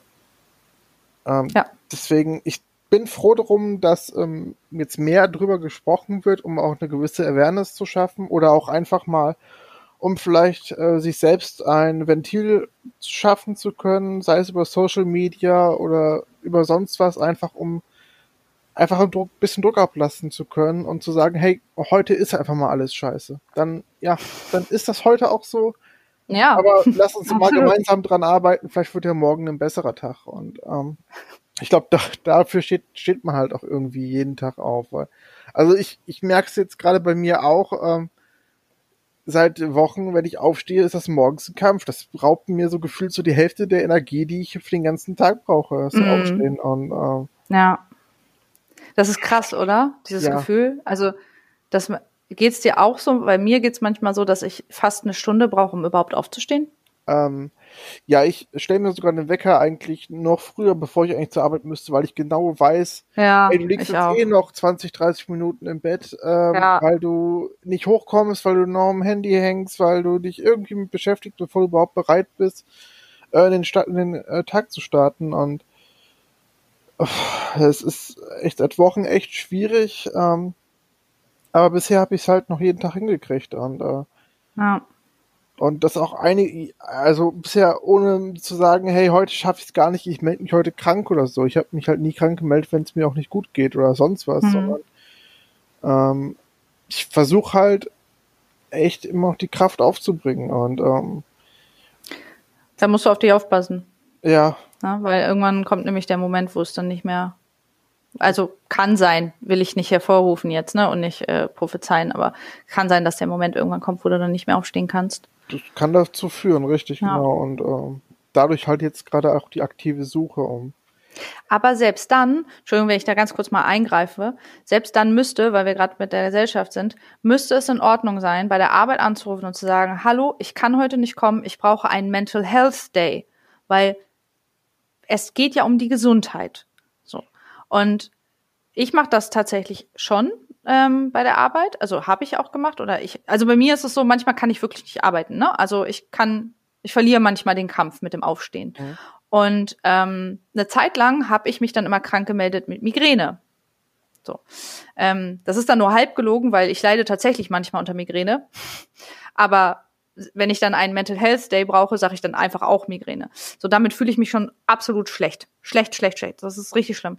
Ähm, aber ich finde, es müsste in Ordnung sein, ähm, zu sagen, heute bin ich, heute brauche ich einen Mental Health Day. Also, ich, ne, das ist ja. so, warum, warum ist das nicht okay? Warum ist das von der Gesellschaft nicht, äh, nicht anerkannt? Und, und wie du auch gerade gesagt hast, Krankenkassen, die das nicht übernehmen, aber jede ähm, Homöopathie-Scheiße äh, bezahlen. Entschuldigung, da kommen wir ein bisschen Rage hier gerade. ich, ich weiß, was du meinst. Das ist so eine Ungerechtigkeit. Oder auch Brillenträger, die äh, ey, Boah, ja, akt ja. aktuelles Beispiel. Oh. Äh, die ganzen, ich nenne sie jetzt mal liebevoll Egomanen, die in Urlaub gefahren sind jetzt zur Corona-Zeit, weil sie ja unbedingt dieses Jahr Urlaub machen mussten und zurückfahren durften. Und die Krankenkassen alle bezahlen natürlich den Corona-Test, der dafür ansteht. Wenn ja. jemand äh, eine Brille braucht, einen Sehtest oder äh, irgendwas, wird das von der Krankenkasse übernommen. Anteilig vielleicht, wenn man Glück hat, aber nicht komplett. Ja, äh, wenn man irgendwie mal Hilfe braucht, äh, jetzt gerade psychisch, ja, ja, warum gibt's nicht mehr? Warum? Ja, ist ich verstehe es auch nicht. Ist der Bildungszweig nicht beliebt oder woran liegt es, dass es so wenig gibt? Oder gibt es vielleicht zu viele, die davon betroffen sind und man müsste vielleicht sich eine andere Lösung noch einfallen lassen? Keine naja, so ist das nicht. Es gibt, es gibt TherapeutInnen, es gibt sehr viele, aber die meisten sind halt nicht von der Krankenkasse anerkannt und werden halt nicht bezahlt von der Kasse. Und deswegen sind das halt nur für Selbstzahler, so äh, Therapeutinnen. Und ähm, das ist halt das Problem. Es gibt ja welche. Und wenn du zum Beispiel irgendwo bei einem, bei, bei einem, ähm, bei, äh, nach einem Therapieplatz suchst und anfragst und äh, die halt, du sagst, dass du Selbstzahler bist oder privat äh, versichert, dann geht das manchmal auch ganz schnell. Ne? Ja, okay. Also ist unterschiedlich, aber kann sein, dass die dann doch ein Plätzchen auf einmal haben. Ja, gut, oh. aber ich habe nicht pro Sitzung 100 Euro oder nee, ich auch nicht. übrig. Äh, Nö. Nö, ich auch nicht, geht nicht. Kann, kann ich mir nicht leisten. Ich, geht nicht. Ja, aber ähm, genau, das ist halt so dieses, ähm, also allgemein in der Gesellschaft ähm, ist es meiner Meinung nach noch nicht angekommen. Also es ist schon wesentlich besser, mhm. weil auch immer mehr Menschen mental krank werden. Das merkt man. Ähm, und diese dafür schon Awareness, Awareness geschaffen wird oder auch mehr Aufklärung stattfindet, aber noch nicht genug ich würde es schon auch für mich gerne sehen, also da jetzt mal ganz egoistisch, dass ich offen, dass ich einen Job machen kann, wo ich das offen sagen kann und wo ich nicht dafür verurteilt werde. Oder im schlimmsten Fall sogar meinen Job verliere, weil jetzt mein, mein letzten Job, den ich jetzt, wo ich gegangen bin, ähm, das ist natürlich, also ich habe die Entscheidung getroffen mhm. mit, also ja, wie gesagt, war einvernehmlich, aber ähm, meine Krankheit hat es mir unglaublich schwer gemacht, ähm, acht Stunden am Tag zu arbeiten und zu konzentriert zu sein. Ähm, weil es mir jetzt gerade im Moment nicht gut geht und ich wieder eine schwere Depressionsphase habe. Ähm, und das hat mich dazu gebracht, mit verschiedenen äußeren anderen Einflüssen, dass ich meinen Job verloren habe. Also zwar bin ich für meine Gesundheit gegangen, ne? Mhm. Aber ähm, das hat natürlich auch mein Arbeitgeber bemerkt. Und also, dass, dass ich halt, ne, dass das, dass ich so drauf bin, wie ich drauf bin. Und ich da einfach auch nicht mein volles Ich sein konnte. Und ähm, dadurch jetzt einfach auch meinen Job aufgeben musste. Und in, in meinen anderen Jobs, also da, äh, da können wir jetzt so ein bisschen so eine kleine Überleitung machen, weil ähm, äh, da habe ich nämlich auch ähm, mal bei, bei, bei Twitter und Instagram gefragt, was man so für, für äh, komische, blöde Sprüche man schon gehört hat im Zusammenhang. Die werde ich gleich mal vorlesen. Aber ähm, in meinen anderen Jobs wurde es mir halt auch schwierig gemacht damit. Das ist halt äh, zwar so, dass ich das dann gesagt habe. Also bei mir war es so, ich ruder noch mal ganz kurz zurück. Bei mir in meinen Angestelltenverhältnissen habe ich mich bisher nie getraut. Ich würde mich gerne irgendwann trauen, aber ich habe es bisher nicht, äh, im Bewerbungsgespräch schon zu sagen, dass ich psychisch krank bin. Das habe ich mich nie getraut, weil ich hatte immer Angst, dass ich den Job nicht kriegen würde. Mhm. Deswegen habe ich immer nichts gesagt. Muss ich ja nicht, ne? Ist ja nicht meine Pflicht, das zu erwähnen. Ähm, hab dann aber das Problem gehabt, dass ich irgendwann es schon sagen musste, weil der Druck wurde dann zu hoch. Ne? Ich war dann halt zu häufig krank oder ich hatte zwischenmenschliche Probleme. Ähm, Gerade auch mein Borderline, was dann ja auch gerne mal äh, bei der Arbeit rauskommt. Ähm, oder meine Depression auch. Also das ist halt, irgendwann musste ich es halt sagen, habe dann meine Mut zusammengenommen, meinen Mut und gesagt, okay, ich habe leider das und das Problem, ich würde euch bitten, da irgendwie Rücksicht zu nehmen, was auch immer. Und ich habe zwar auch manchmal Verständnis bekommen, aber öfters auch andere Sachen zu, hör äh, zu hören bekommen. Ne? Also, dass das halt nicht akzeptiert war oder dass das dann eher so auch sogar total befremdlich war. So. Oder ähm, dass das, äh, dass mir, also jetzt, mir hat dann auch jemand gesagt, so, oh, damit würde ich jetzt aber nicht, äh, also das würde ich jetzt aber nicht sagen. So. Mhm. Weil hätte ich das jetzt gewusst, hätte ich dich dann gar nicht eingestellt. Ne? Oder ähm, tatsächlich habe ich auch schon mal in einem anderen Job gehört, als ich da gekündigt habe, also es ist schon ein bisschen länger her. Ähm, da habe ich das dann auch dann zum Schluss nochmal gesagt, da haben die mir dann auch gesagt, so, boah, hätten wir das gewusst, hätten wir dich nicht eingestellt. Ja, okay, cool. Ähm, und ich würde es gern sehen, dass wir irgendwann das so akzeptieren, dass ich das in einem Bewerbungsgespräch sagen kann, weil das ist wirklich mein Wunsch, dass ich sagen kann, ich habe Krankheiten, ähm, die kannst du nicht sehen, aber manchmal kommen sie raus und ich würde trotzdem gerne diesen Job machen. Ähm, aber ich würde auch gerne akzeptiert werden und inkludiert werden. Und ähm, ich würde mir wünschen, dass wenn das passiert, dass dann Rücksicht genommen wird, also wenn dann meine Krankheit rauskommt. Das habe ich bisher noch nicht erlebt, so richtig.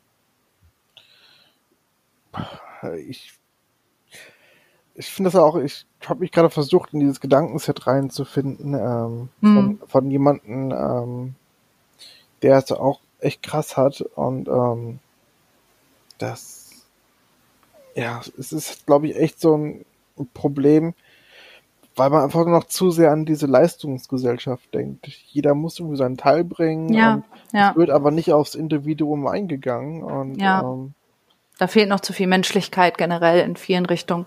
Ich meine, ähm, sorry, dass ich das jetzt nochmal sage, das Corona hat ja erst in vielen ähm, Büros und Co. ja erst ähm, Homeoffice mhm. quasi ermöglicht. Ja. Und das ist ja eigentlich erst so der erste Schritt, dass man sagt, hey, ihr könnt von zu Hause aus arbeiten. Mhm. Der nächste Schritt wäre eigentlich auch noch, dass man sagt, ey, ihr könnt auch flexibel von zu Hause arbeiten. Es, mhm. es gibt ja Menschen, die können irgendwie am, am, Abend sind sie super produktiv und kreativ und morgens halt so gar nicht. Und warum dann alle ja. zur selben Zeit zusammenfärchen? Und ja. ähm, vielleicht. Ja, zumindest, dass man Überschneidungszeiten hat, aber ich weiß, was du meinst. Also, dass man halt einfach dann irgendwie keine Ahnung, von acht Stunden, vier Stunden Überschneidungszeit hat am Mittag oder so. Genau. Dass man ja. dann halt, wenn man weiß, ich bin echt abends produktiv, warum hm. soll ich mich da morgens ja. schon, äh, Kraft aufwenden für. Absolut. Das vielleicht gibt, also vielleicht ist das irgendwann, ist Zukunftsmusik, aber vielleicht ist es ja irgendwann mal ja. möglich. Weil genau das ist nämlich das Ding. Also ich, um, um nicht, nicht nur negative Sachen zu sagen, also ich hatte wirklich auch mal eine, ähm, bei einer Anstellung die Möglichkeit, da habe ich das dann geäußert, ähm, und das wurde gut aufgenommen. Und da hatte ich dann die Möglichkeit, ähm, im Homeoffice zu arbeiten. Da war es noch nicht mit Corona, das ist also schon länger her. Ähm, und da hatte ich aber die Möglichkeit, im Homeoffice zu arbeiten, wenn ich einen Mental Health Tag brauche, also wenn ich, wenn es mir schlecht mhm. geht und ich nicht raus kann. Aber ich konnte theoretisch trotzdem arbeiten von zu Hause. Also ich bin dann zwar nicht rausgegangen, habe dann äh, äh einfach die Möglichkeit trotzdem gehabt, an mich an den Rechner zu setzen und zu arbeiten, so wenn ich wollte.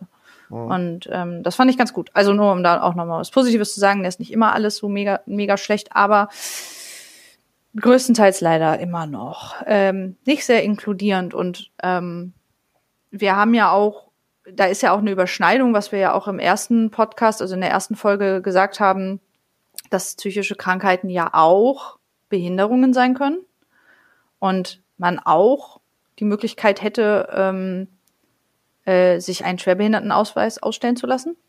Mhm. Und auch da dann die Inklusion stattfinden sollte.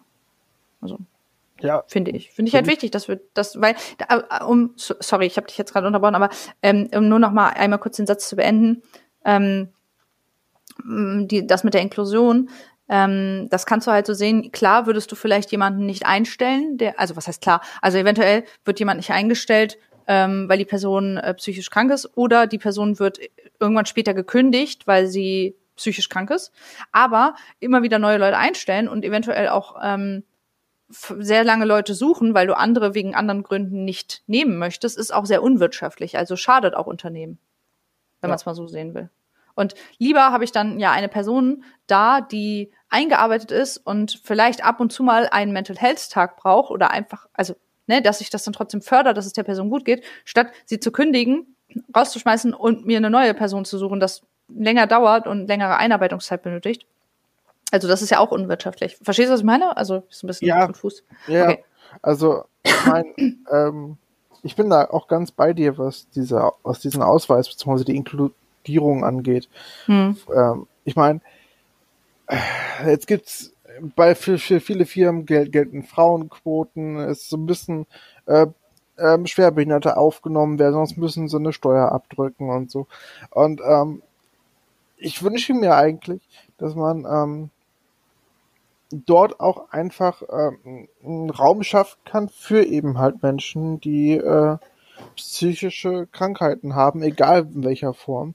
Mhm. Weil ähm, wenn das auch berücksichtigt werden würde, ich meine, ähm, man kann ja selbst nichts dazu und ähm, wenn man da trotzdem äh, aufgenommen wird und vor allen Dingen berücksichtigt wird, ich glaube, dann ist man doch einfach viel motivierter und weiß, ey, krass, hier werde ich aufgenommen, hier werde ich verstanden und wird mhm. Rücksicht genommen. Ja. Äh, da bist du doch gleich mehr dabei. Und, äh, Absolut. Statt zu sagen, statt dass jemand dir sagt, irgendwie, ja, ich würde lieber nicht davon reden oder das gehört hier nicht hin. So. Genau, richtig. Und das, ich meine, ich weiß nicht, 30er, 40er Jahren, da war es mit der Frauenquote ja noch gar nicht so. Und da waren ja nur Männer, also die müssen, die müssen arbeiten. Und ähm, es hat sich ja da auch einiges schon in der Zeit getan. Zwar immer noch nicht genug, aber hm. etwas. Und ja, äh, müssen wir aber auch noch ein bisschen, ein bisschen müssen wir noch drin arbeiten. Ja, ja, ich ja nicht, dass perfekt ja recht. Auf keinen Fall. Ja, ja, ja. Wir, wir gehen ja den, den, den, richtigen Weg, nur muss weiter gegangen werden. Ja. Und ja. auf dem, auf dem Weg liegt eben halt auch genau das Thema, weil man kann einfach alle ins Boot holen. Warum denn äh, mm, Schritt genau. für Schritt? Und genau. Da fühle ich, da fühle ich mich auch nicht inkludiert von der Gesellschaft. Also, nee, das ist, was ich schon gesagt habe, ne, die Sätze, die ich gehört habe, so, da würde ich lieber nicht drüber reden an deiner Stelle oder das gehört dir nicht hin, das ja. habe ich gehört. Ähm, um das jetzt nochmal aufzugreifen, ich habe ja, was ich gesagt habe, ähm, mal auch äh, bei Social Media gefragt, was ähm, meine Bubble so an äh, Sätze schon mal gehört hat oder Sätze kennt in, in Zusammenhang. Und ähm, da sind zum Beispiel zwei Sache, auch Sachen ähm, genannt worden in Verbindung mit einem Job.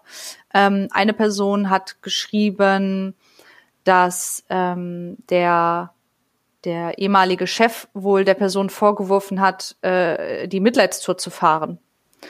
Und ähm, also die die, die Person hat offen über äh, ihre psychischen Probleme gesprochen und hat das angesprochen bei der Arbeit und der Chef hätte dann gegenüber von anderen Kollegen erwähnt, dass die Person die Mitleidstour fahren würde und ja, das hat die Person sehr verletzt, das verstehe ich. Ja, das äh, ist sehr verletzend. Ähm, ein andere, ähm, ein anderes Kommentar war, äh, dass die Person ähm, in einem Nebenjob mal äh, den Satz gehört hat, deine schlechte Laune zieht die ganze Stimmung des Teams runter. Und äh, dann hat die Person sich dann wohl an die Vorgesetzten äh, gewandt und da kam dann sowas wie, ja, das tut mir leid, aber schau, jeder hat doch irgendwo, hat es doch irgendwo schwer. Ja. Da sind wir dann mit dem einen, ne? Jeder hat doch mhm. Probleme. Mhm. So, ja, tut mir leid, aber jeder hat halt Probleme. Ähm, aber auch sowas, deine schlechte Laune zieht die Stimmung runter. Ey, oder die Mitleidstour fahren. Genau das ist halt das Ding. Genau aus, da habe ich auch sogar drauf geantwortet, ne? Aus dieses mit dem, dass man sagt, oh, die Person will nur die Mitleidstour fahren. Genau aus dem Grund hatte ich immer Angst, bei der Arbeit zu erwähnen, dass ich psychisch krank bin. Weil ich Angst hatte, dass man mir sagt, oh, die will ja nur die Mitleidstour fahren oder die will nur Mitleid haben. Oder die will sich dann irgendwie Vorteile erschleichen, was auch immer. Davor hatte ich immer Angst. Und das zu sagen, das ist so fahrlässig, finde ich. Es ist, geht gar nicht. Es ist so exkludierend. Ähm, und äh, ich, ich habe da total Angst vor. Ich habe da immer noch Angst vor. Deswegen habe ich auch gesagt, es ist, ähm, bin ich immer noch nicht an dem Punkt, wo ich gern sein würde, dass ich dann auch das beim Vorstellungsgespräch schon sage. Aber ähm, ja, das denken halt immer noch wirklich Leute auch. Ne, das denken Leute, dass man sich damit dann irgendwie Mitleid äh, ja. holen will. Ganz schwierig. Ich, ich weiß auch echt nicht, was ich dazu sagen kann, soll. Das ist halt. Ja. es ist halt einfach ein Problem in der Gesellschaft und wie man das angehen soll, ist, glaube mhm. ich, Awareness schaffen auf jeden Fall. Aber mhm. da, äh, das macht einen echt so ein bisschen gelähmt irgendwie, man. Mhm. Ja. Das ist krass, ne? Soll ich noch mal ein paar mehr äh, ja, Sätze vorlesen? Von äh, Reaktionen. Also ähm, im Allgemeinen kam dann der Klassiker mit dem Denk doch mal positiv, kam, mhm. wurde häufig genannt. Oder auch, ist auch ein Klassiker, habe ich auch schon ganz oft gehört, geh doch mal an die frische Luft. Oh ja, die beiden. Die beiden ja, auch, frische äh, Luft. Ja, natürlich. Also ich, ich gehe raus und gehe an die frische Luft und wenn ich wiederkomme, dann äh, bin ich geheilt oder was. So. Natürlich hilft das, klar. Also man muss dazu auch sagen, Disclaimer, ähm, frische Luft hilft, einmal den Kopf frei zu kriegen. Und ich gehe tatsächlich sehr gerne spazieren, wenn es mir schlecht geht. Das stimmt. Aber mir das sagen zu lassen von jemandem ist halt nochmal eine ganz andere Geschichte. Und wenn ich sage, ich bin depressiv oder ich bin psychisch krank, als Antwort dann zu sagen, geh doch mal in die frische Luft, ist, das ist nicht hilfreich. dann ist das nicht weg. So. Und die Person weiß vielleicht auch selber gut, dass das irgendwie auch gut tut, an die frische Luft zu gehen, aber das heißt ja nicht, dass damit dann das Problem gelöst ist. so. ähm, ist, ist ein Kommentar, kann man sich kneifen. Ähm, ja, was haben wir noch? Vor allen Dingen auch einfach so rüberbringen mit, ähm, ey, ich habe das bei, manchmal bei, bei mir selber auch und ich gehe an die frische Luft. Ich weiß nicht, ob dir das hilft. Vielleicht hilft es, einfach so ranzugehen. Ja, genau. Ja, komm, geh doch mal in die ja. frische Luft, dann geht's dir auch besser. Ja, ja nein. Generell dieses, ähm, dieses einem sagen, was man tun soll, das wurde hier sehr oft genannt. Ne? Ja. Also auch dies, mach doch mal ein bisschen Sport oder äh, äh, stell dich nicht so an. Äh, ja, man soll sich nicht so anstellen. Ich lese es hier gerade nochmal durch. Ähm, oder lächel doch einfach mal. oh. so. Es ist halt auch das mit dem Sport ist halt auch so eine Sache. Also ja, es stimmt, Sport kann helfen weil Sport setzt Endorphine frei. Endorphine sind Glückshormone. Und nach dem Sport geht's mir persönlich immer besser. Mhm. So, und ich mache sehr gerne sehr viel Sport. Das, das hat mir wirklich geholfen. Ist ein gutes Ventil. Aber, ganz großes Aber, das macht nicht meine Depression weg. Mir geht's trotzdem manchmal sehr, sehr schlecht. Und ich habe sogar Situationen, kannst du meinen Freund fragen, dass ich, obwohl ich gerade Sport mache, zusammenbreche und weine und eine Panikattacke bekomme. So ich bin während des Joggens mal zusammengebrochen. Und ich bin auch in der Boulderhalle schon zusammengebrochen. Und das sind einfach, also es, das ist jetzt nicht das Heilmittel. Klar kann das das begünstigen, aber Menschen, denen es schlecht geht, die vielleicht sogar gar kein sportliches Hobby haben, den kannst du nicht einfach sagen so, hey, mach doch mal Sport, dann geht's dir wieder besser. Die müssen vielleicht auch erstmal ähm, irgendwie überhaupt äh, erkennen, dass ihnen Bewegung gut tut. Die müssen vielleicht auch erstmal sich ein Hobby suchen. Hallo? Also, das ist du kannst nicht einfach rausgehen und eine Runde joggen, genauso wie mit der frischen Luft, und dann bist du geheilt. So klar, das kann das Ganze begünstigen. Aber es ist nicht an dir, das der Person zu sagen. Oder, also, so dieses, mach doch einfach mal Sport. Das, das, sehr viel, sehr viel Rage hier. Ähm, ja, also mir persönlich ja hilft Sport, aber ähm, du siehst ja, ich bin trotzdem gerade auf der Suche nach einem Therapeuten und ähm, es hat oh Wunder, nicht meine Depression geheilt. Aber es kann es begünstigen, das stimmt. Oder vor allen Dingen macht man den Perspektivwechsel und wenn ihr mit jemandem sprecht, der euch sagt, der ist depressiv oder hat keinen guten Tag, dann fragt ihn doch einfach direkt selbst oder, oder sie, ähm, wie kann ich dir denn dabei helfen? Kann ich was für dich tun? Irgendwie sowas in der ja, Richtung, klar. statt äh, mach doch das. Äh, ja, genau, absolut. Das klassische Mainsplaining. Ja, also das einfach dieses, ne, dieses, äh, ja, nicht befehlen, ne, aber so dieses, was du ja gesagt hast, Mansplain, ja gut, das ist jetzt halt, kann man auch von anderen Geschlechtern hören, aber ähm, äh, vorgeben oder äh, befehlen, ne. Ähm, was haben wir hier noch? Äh, den, den Satz, den kenne ich, habe ich noch nicht gehört, aber finde ich auch sehr gut. Äh, also im, im gegenteiligen, ne? Ähm, hast du schon mal versucht, nicht äh, beliebiges Mental Health Thema hinzufügen zu sein. Also hast du schon mal versucht, nicht depressiv zu sein? Ja, Karen. Danke. Ich, ich werde ich, ich versuch's morgen mal. Vielleicht ist es dann weg. Ähm, was haben wir noch? Stell dich nicht so an, hatte ich schon. Äh, hier auch einen Kommentar. Haben, haben sie wirklich mal, haben sie wirklich was oder sind sie nicht einfach nur ein bisschen faul? Oh, Alter. Ja, denk positiv, geh unter Leute. Du bildest dir deine Krankheit nur ein. Ähm, dann haben wir noch den, ah, was haben wir hier noch so Schönes? Ja, hier wieder die frische Luft. Ja, da, also das wird oft genannt, offensichtlich. Oder, äh, ja genau, geh mal raus, mach Sport, stell dich nicht so an. Irgendwie haben doch alle Depressionen. Ja. Das mit den und geh mal unter Leute, das ist auch so ein Ding, was ich auch öfters gehört habe. Und ich habe es auch teilweise mal versucht, weil ich äh, dachte, hey, ich, ich fühle mich auch oft einsam und ähm, hätte auch vielleicht gerne ein bisschen mehr Aufmerksamkeit. Und ja, ähm, ist, ja kann man ja auch versuchen. Dann mache ich das und fühle mich einfach in größeren Gruppen immer unwohl. Ich stelle mich dann immer mhm. an den Rand, weil ich einfach nicht in die Gruppe rein will irgendwie. Und, mhm. ähm, ja, ja. Das hilft ja, mir gar nicht. Das aber ja, du hast es immerhin ausprobiert, also das finde ich gut. ja, aber das ist, ist halt auch immer echt schwierig. Also jeder muss eigentlich für sich herausfinden, was einem gut tut. Und ähm, ich habe, also ich kann gleich auch noch mal erzählen, was ich noch so gehört habe. aber ähm, ich zum Beispiel bin ja auch eigentlich, ich sage das jetzt ganz vorsichtig, eigentlich extrovertiert. Und extrovertierte Personen ziehen ja eigentlich auch ihre Energie durch soziale Kontakte. Also ich mhm. fühle mich tatsächlich in Menschengruppen oder auf Events fühle ich mich wohl und ähm, bin eine gesellige und äh, gesprächige Person. Das eigentlich setze ich hier in ganz große äh, Anführungsstriche, weil ich im Laufe des letzten Jahres sehr viel mehr introvertierter geworden bin. Ich weiß nicht, ob das ähm, auch mit Corona zu tun hat, äh, war, fing aber auch schon vorher an. Ich weiß nicht, ob das mit meiner, mit meiner Krankheit zu tun hat. Also ich merke, dass ich irgendwie bei mir gerade von extrovertiert das sehr, sehr stark shiftet in introvertiert.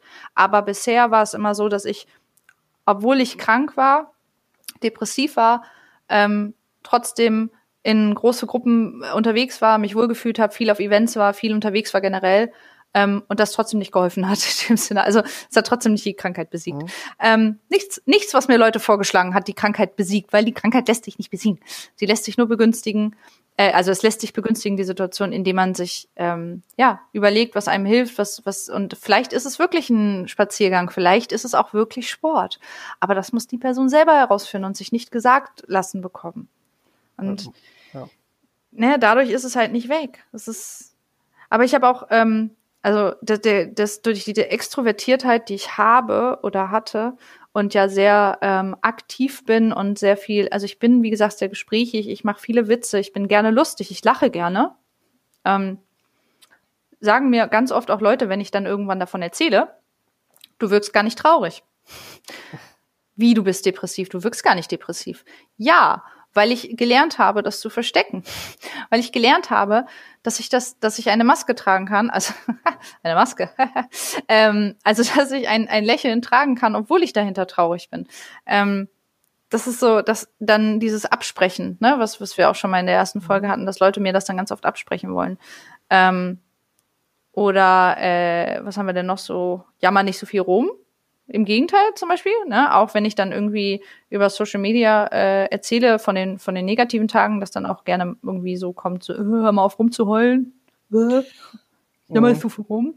Ähm, kommt auch. Äh, ähm, du darfst gerne, wenn du irgendwie was sagen möchtest, kannst du gerne eingrätschen, äh, sonst erzähle ich noch ein bisschen, was ich noch so gehört habe. Mm.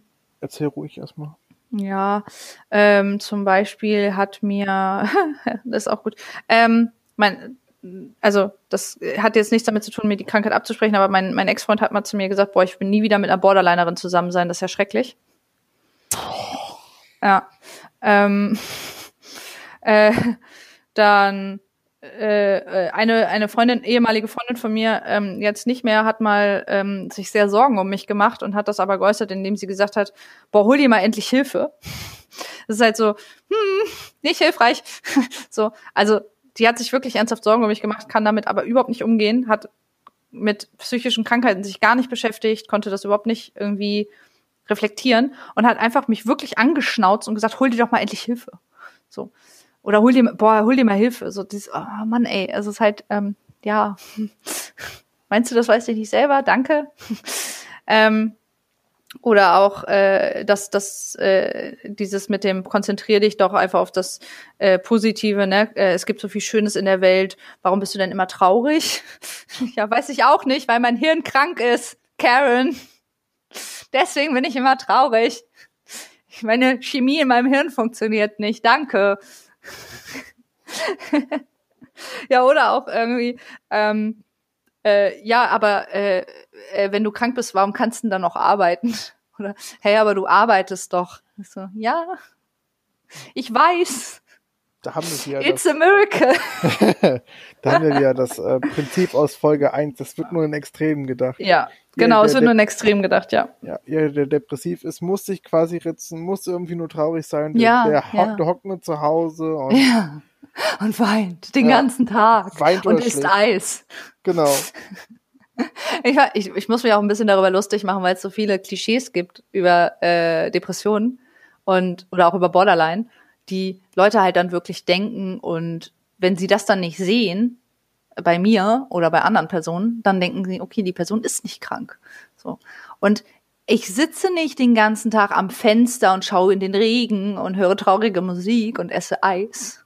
Also manchmal kommt, mach ich, manchmal, manchmal mache ich das vielleicht, aber nicht den ganzen Tag. Ähm, und ich lache extrem viel. Ich bin auch extrem lustig. Ich liebe Lachen und ich liebe es, lustig zu sein. Ich bin eine lustige Person, finde ich. Ähm, ich finde mich selber so unglaublich witzig. ähm, ähm, ja, und ich, ich habe total viel Freude auch daran. Ne? Ähm, aber das heißt ja nicht, dass in mir drin das auch anders aussehen kann. Und gerade das, was ich auch präsentiere anderen Menschen, ist ja ganz oft auch bewusst ausgewählt.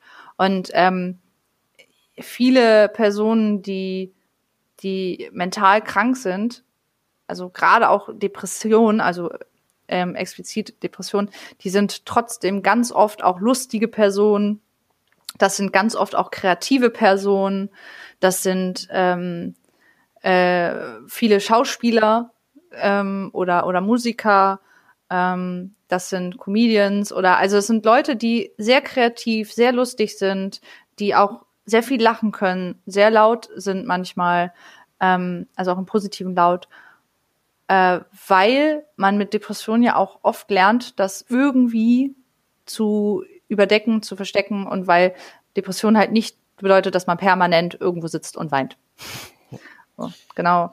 Äh, das Gegenteil kann der Fall sein, dass man sehr, sehr lustig ist und sehr äh, lebensfroh wirkt und ganz, ganz viel aber mit sich ausmacht. Ne? Das mache ich ja auch mit mir, also aus vieles. Und ähm, man will das auch nicht immer alles nach vorne tragen.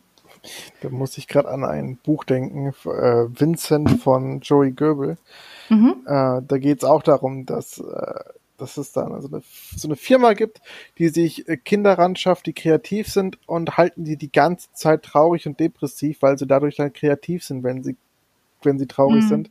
Mhm. Um dort dann eben halt äh, Künstler zu schaffen, Musiker und was weiß ich. Und das fand ich eigentlich, es ist super perfide, aber auch irgendwie, irgendwie ist ein bisschen was Wahres dran, wo man sich zumindest denken kann, ja, so könnte es tatsächlich. Also, so, so das, ich merke, dass wenn ich depressiv bin, dass ich dann aber auch kreativer bin, beziehungsweise in einem ganz anderen State of Mind als äh, hm. so, wenn man ja, ganz normal durch den Tag geht. Ja, ich auch. Ähm, also das, das ist halt, ähm, das kann ja auch was Gutes sein. Das kann ja. man ja auch in was Gutes verwandeln, die Kreativität, die, ähm, auch wenn das eine, also mit Depressionen kann, Depression kann auch eine Energie bringen. Ähm, also kann eine kreative Energie bringen. Und ja. ähm, das ist halt, wie ich schon gesagt habe, so individuell anders bei jedem und jeder hat unterschiedliche Hilfsmittel und Tricks und unterschiedliche Symptome halt auch.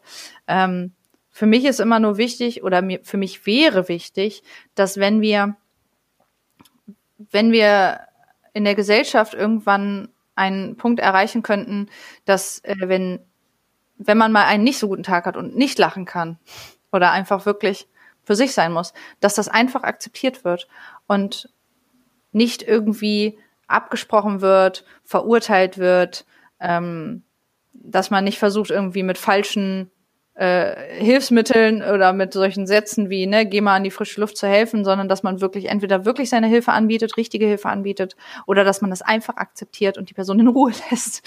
Das, das wäre mir wichtig, mm, dass, dass wir so einen Punkt erreichen, weil ich bin, ich fühle mich manchmal schon dann diskriminiert damit oder auch alleine. Also ich weiß, dass ich nicht allein bin, aber es fühlt sich manchmal so an. Und wenn dann Leute das einem absprechen oder ähm, das versuchen zu ignorieren oder wenn wir in unserem Namen bleiben, unter den Tisch fallen lassen, das Thema und nicht darüber reden wollen, fühlt sich das für mich sehr wenig wertschätzend an. Das verletzt mich. Ähm, das Ganze fängt ja auch bei jedem irgendwie an und ich, ich habe bestimmt in meiner Vergangenheit auch viele Fehler gemacht und arbeite daran, mich immer weiter zu, zu sensibilisieren und mein persönliches Ziel ist es, eine Person zu werden oder auch irgendwann mal zu sein, ähm, wo andere Menschen keine Maske aufhaben müssen, um sich mhm. zu verstellen, sondern einfach sie selbst sein können. Das wäre mir einfach wirklich super wichtig. Mhm. Ja, das, das fände ich auch sehr schön, dass wir das irgendwann auch erreichen. Ähm, du hast auch das damit recht, was du sagst, ne? Nicht, wir sind auch nicht alle perfekt und wir machen auch Fehler und ich auch. Und ähm, ich habe bestimmt auch schon mal was ne, ganz sicher schon doofe Dinge gesagt, die andere verletzt haben. Ähm, und ich habe zum Beispiel auch das Problem, dass ich mit meiner, wenn mein Borderline halt sehr stark ist, dann sag ich auch ganz oft doofe Dinge. muss mich ganz viel entschuldigen. Ähm, und auch da muss ich lernen und reflektieren, aber ich arbeite auch daran. Ähm, aber ich, ich sehe auch, dass da ganz viel Richtiges daran ist, dass ich zum Beispiel offen damit umgehe. Ähm, weil als ich mich irgendwann entschieden habe, bei Social Media offen darüber zu berichten und einfach mal Einblicke zu geben, ähm, sind natürlich nur Einblicke. Ich gebe natürlich nur das Preis, was ich preisgeben möchte, aber ich zeige auch manchmal wirklich schlechte Momente, bewusst. Äh, wirklich Momente, wo ich, wo ich down bin, wo, wo es mir richtig, richtig dreckig geht, die teile ich dann auch. Ähm, nicht, weil ich Mitleid will, nicht, weil ich Aufmerksamkeit will, sondern weil ich aufklären möchte weil ich zeigen möchte, wie es sein kann in gewissen Situationen, weil ich anderen Betroffenen zeigen möchte, du bist nicht alleine, schau, ich habe auch solche Situationen. Und das Feedback, was ich davon bekomme, das wirklich zu 99 Prozent positiv ist, ähm, das zeigt mir, dass ich da was richtig mache. Weil mir haben äh, schon oft Leute geschrieben, die ich nicht kannte, anonyme Personen aus dem Internet, die haben mir dann ihre Geschichten erzählt, die haben sich mir anvertraut, die haben mir gedankt, haben gesagt, hey, cool, ich sehe gerade, ich bin nicht alleine, boah, das Problem, was du gerade schilderst, das habe ich auch. Ähm, ich habe auch viele, viele Sachen, Geschichten, wie gesagt, gehört. Also mir wurde sich, es wurde sich mir anvertraut, wofür ich sehr, sehr dankbar bin, was übrigens natürlich selbstverständlich bei mir bleibt. Ähm, ich habe auch sehr krasse Sachen gehört, wo ich ähm, bisschen erschrocken war, aber auch versucht habe, dann zu helfen. Aber es zeigt mir, dass ich ähm, irgendwas richtig mache, dass ich irgendwo jemanden anspreche. Und ähm, solange ich das Gefühl habe, mache ich damit auch weiter, das offen anzusprechen. In, in, in meinem Alltag, also privat, äh, in meinem beruflichen Alltag und auch im digitalen Alltag. Und ähm, weil nur wenn wir darüber sprechen, können wir halt auch aufklären und können halt zeigen, dass wir Gemeinsamkeiten haben, ja. ähm, dass das nicht irgendwie was Komisches ist, was äh, wir bloß nicht ansprechen wollen ähm, oder unter den Tisch fallen lassen wollen, sondern dass wir darüber reden und dass ähm, es auch mehr normalisiert wird. Das finde ich ganz toll wichtig. Also normal ist sowieso so ein Abwort. Mhm. Aber äh, dass das mehr anerkannt und akzeptiert wird in der Gesellschaft, ja. Das ist mir sehr wichtig.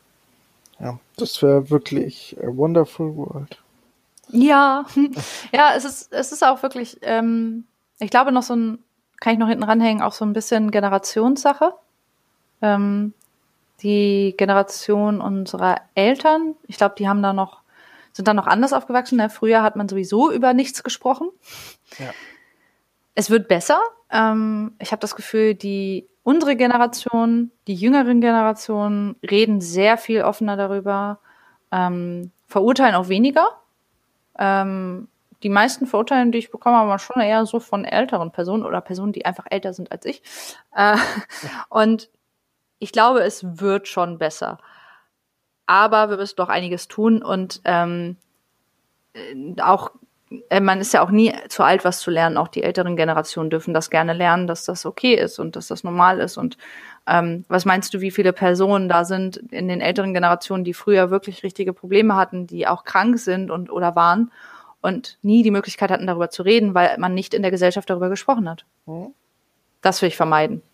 Das, das darf, das darf nicht mehr so sein irgendwie, ähm, so gerade die Generation unserer Eltern äh, waren ja auch sehr arbeitsbezogen und hatten das halt auch in den Fokus gesetzt und dann mm. war es einfach so, hey, ich bin nicht krank und wenn, dann äh, verschweige ich das, ich bin so der, ja. starke, der, der starke, ruhige Typ, der äh, Ja, genau. Genau, so, so in die Richtung.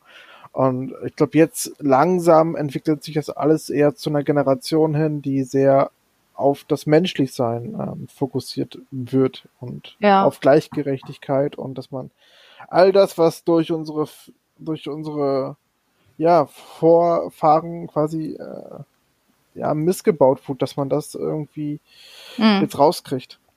Ja, absolut. Da kann ich noch ähm, einen kleinen Fun Fact erzählen. Ähm, weil ich habe äh, heute Morgen in, in der Vorbereitung zum, zum Podcast äh, beim Frühstück mit meinem Freund darüber gesprochen. Und ähm, von dem weiß ich, dass es in der vietnamesischen Sprache ähm, kein Wort gibt für psychisch krank. Es gibt nur ein Wort für ähm, sowas wie wahnsinnig. Also es gibt halt nur entweder gesund oder richtig, richtig, richtig, richtig wahnsinnig.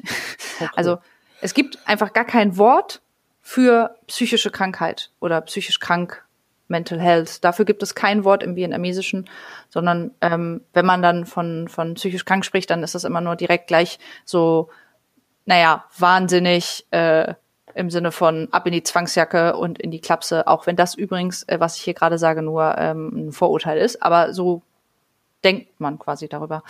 Ähm, das ist krass, oder? Ja, das ist, das ist extrem. Fun Fact. Ähm, ja. Fun Fact im Sinne von, dass, äh, ja, äh, dass äh, manchmal in der Gesellschaft einfach so wenig darüber gesprochen wird, dass es nicht mal mehr in manchen Kulturen ein Wort dafür gibt. Zumindest in einer. Ich weiß nicht von mehr, aber ich habe es halt heute Morgen gehört. ja, ähm, genau. Deswegen sollten wir darüber reden. Ja, auf jeden Fall. Aber wir können halt auch echt nicht über alles reden, wie du ja schon eingangs gesagt hast. Ähm, weil ich weiß nicht, gesagt, zu jetzt, zum jetzigen Standpunkt, was mich überhaupt betrifft. Ähm, du hast über deine Krankheitsbilder betroffen, aber das ganze mhm. Ding hat ja noch so viel mehr. Äh. Mhm, ich, ja. ich, erinnere mich, ich erinnere mich noch dran, dass ähm, ich schon mit mit ähm, Anfang 20 äh, während meiner Ausbildung, ähm, wo ich da die erste Panikattacke hatte, ähm, den ersten Verdacht hatte, vielleicht hast du auch Burnout und ähm, bin zu meinem Vater hingegangen und er so, nö, Burnout kannst du noch gar nicht haben, hast du noch gar nicht richtig gearbeitet. Ähm, das kommt erst wenn überhaupt viel später. Boah. Das ist auch so. Boah, das ist das, es ist echt das Dümmste, was du zu deinem Kind sagen kannst. Sorry. Also, das, das ist doch nicht, nee, oh Mann.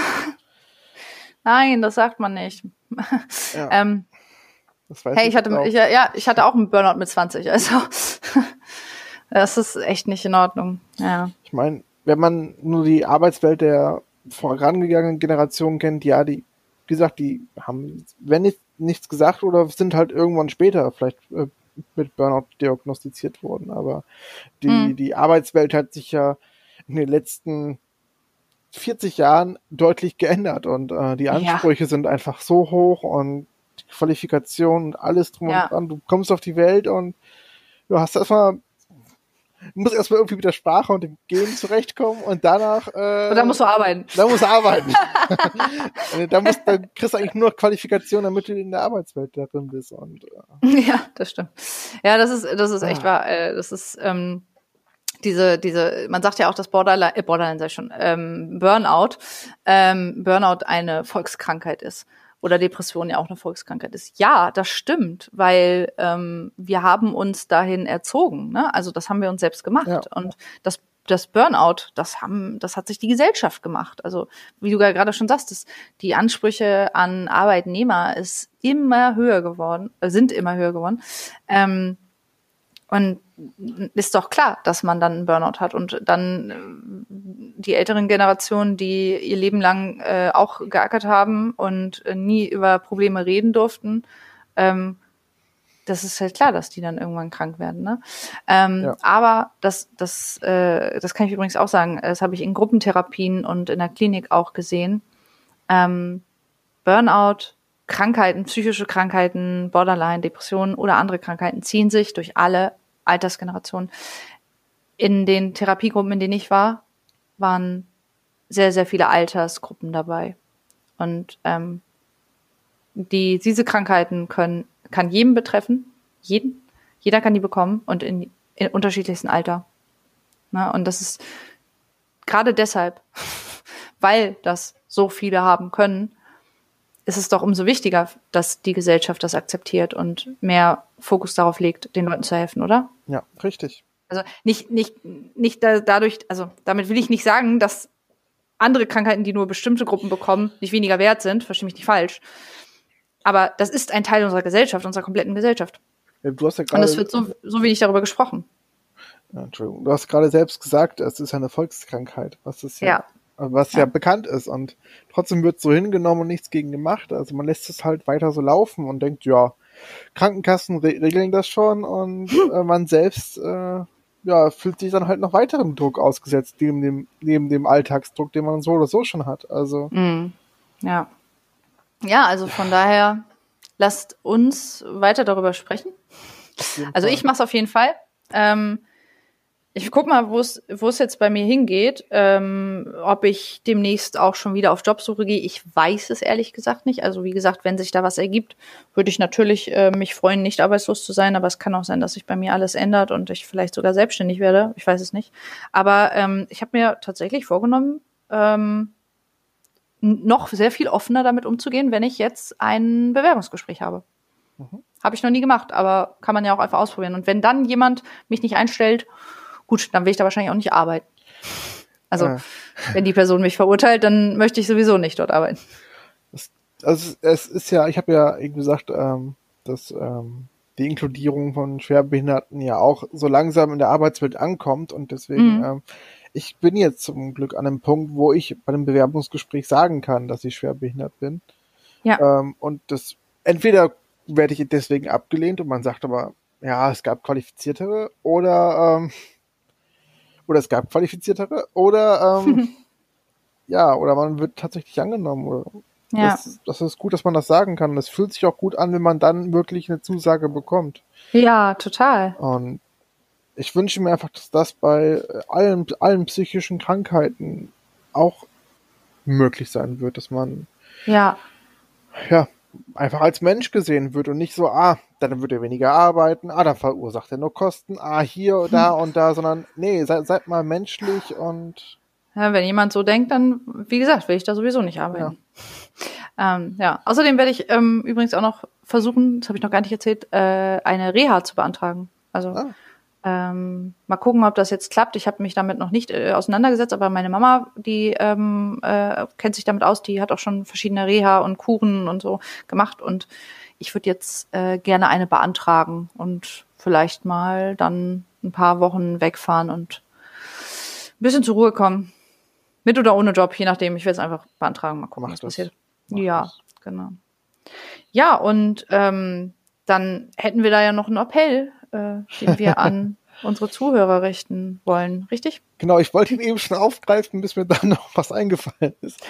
Aber ja, genau, wir sagten, ich sagte ja auch, also wir haben jetzt, ähm, wie gesagt, bei mir ist es noch in, wird noch diagnostiziert, du hast ein paar Krankheitsbilder.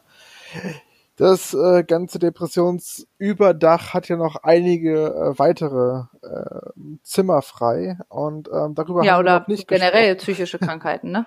ja, okay, gut, klar.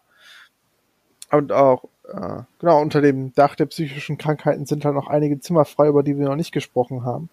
Und wenn ihr von etwas betroffen seid, was hier heute nicht genannt wurde, und ihr möchtet darüber sprechen und eine Awareness schaffen, so dass man darüber einfach mal spricht, lernt, was steckt eigentlich dahinter, statt nur einen Begriff im Kopf zu haben und sich sein eigenes, ja, seine eigene Wirklichkeit daraus zu bauen und Leute dann abzustempeln. Ähm, könnt ihr gerne zu uns kommen, ihr könnt uns gerne schreiben. Ähm, wir müssen mal gucken, ob auch Sprachnachrichten gehen, einfach um uns mitzuteilen, ähm, wie euer bisheriger Verlauf ist und was euch, ja, wo euch der Schuh drückt.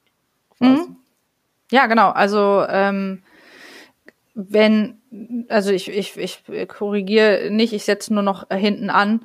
Ähm, auch wenn ihr darüber reden wollt, wie ihr mit eurer Krankheit über in eurer in der Gesellschaft wahrgenommen werdet. Mein Gott. Also ähm, genau. Also wenn Aufklärung, ähm, Mitteilung oder auch einfach mal vom Stapel lassen, wie ihr das euer Krankheitsbild in der Gesellschaft seht oder wie ihr wahrgenommen werdet in der Gesellschaft. Das würde uns sehr interessieren, weil wir wollen nicht drüber reden über Dinge, die uns nicht betreffen. Also ähm, ich kann über andere Krankheitsbilder nicht reden, weil ich nicht weiß, wie es ist, damit zu leben und ich weiß nicht, wie es ist, ähm, damit in der Gesellschaft klarzukommen. Und deshalb haben wir, haben wir uns gesagt, ja, ähm, wir geben die Möglichkeit und deswegen sind wir jetzt mit einem äh, Beispiel mal vorangegangen, dass wir von uns erzählt haben, von unseren ähm, Krankheiten, unseren Problemen, unserer Wahrnehmung in der Gesellschaft. Aber äh, das muss nicht bei dieser einen Folge bleiben, das kann gerne erweitert werden und darüber würden wir uns sehr freuen. Ja. Und ähm, ja, wenn ihr Lust habt, mit uns darüber zu sprechen, dann ähm, kontaktiert uns gerne über Instagram oder Twitter. Bei mir ist es der ähm, Handle m-j4y auf beiden Plattformen. Und bei dir, Daniel? bei mir ist es auf Twitter einmal Hideto1988 und auf Instagram heiße ich Würstchenbrat. Würstchenbrat. Und irgendwann wirst du die Geschichte erzählen, wie es zu diesem Handel kam. ich sag ja, Folge ja, ja, 10. Die, ja, die Geschichte, genau, Folge 10, die Geschichte von Würstchenbrat. Genau. Ähm, schreibt, schreibt uns da sehr gerne. Ähm, dann können wir uns äh, miteinander in Kontakt setzen. Und ähm, ich persönlich, mich würde sehr, sehr interessieren, ähm, mich würden generell andere Geschichten sehr interessieren, ähm, andere Erfahrungen sehr interessieren. Und ich würde mich äh, sehr freuen, wenn äh, wir dann noch weitere Gesprächspartner finden. Ja, das wäre das wäre wirklich so ähm, mein größter Wunsch, wenn wir einfach jemanden finden, der über was reden möchte, worüber wir noch gar nicht sprechen können und äh, einfach da auch einen Perspektivwechsel weiterhin haben, um unsere Sicht auf Dinge zu erweitern. Das wäre echt, echt wundervoll. Oh, ich wollte übrigens sagen, GesprächspartnerInnen. Ja. Ich lerne noch.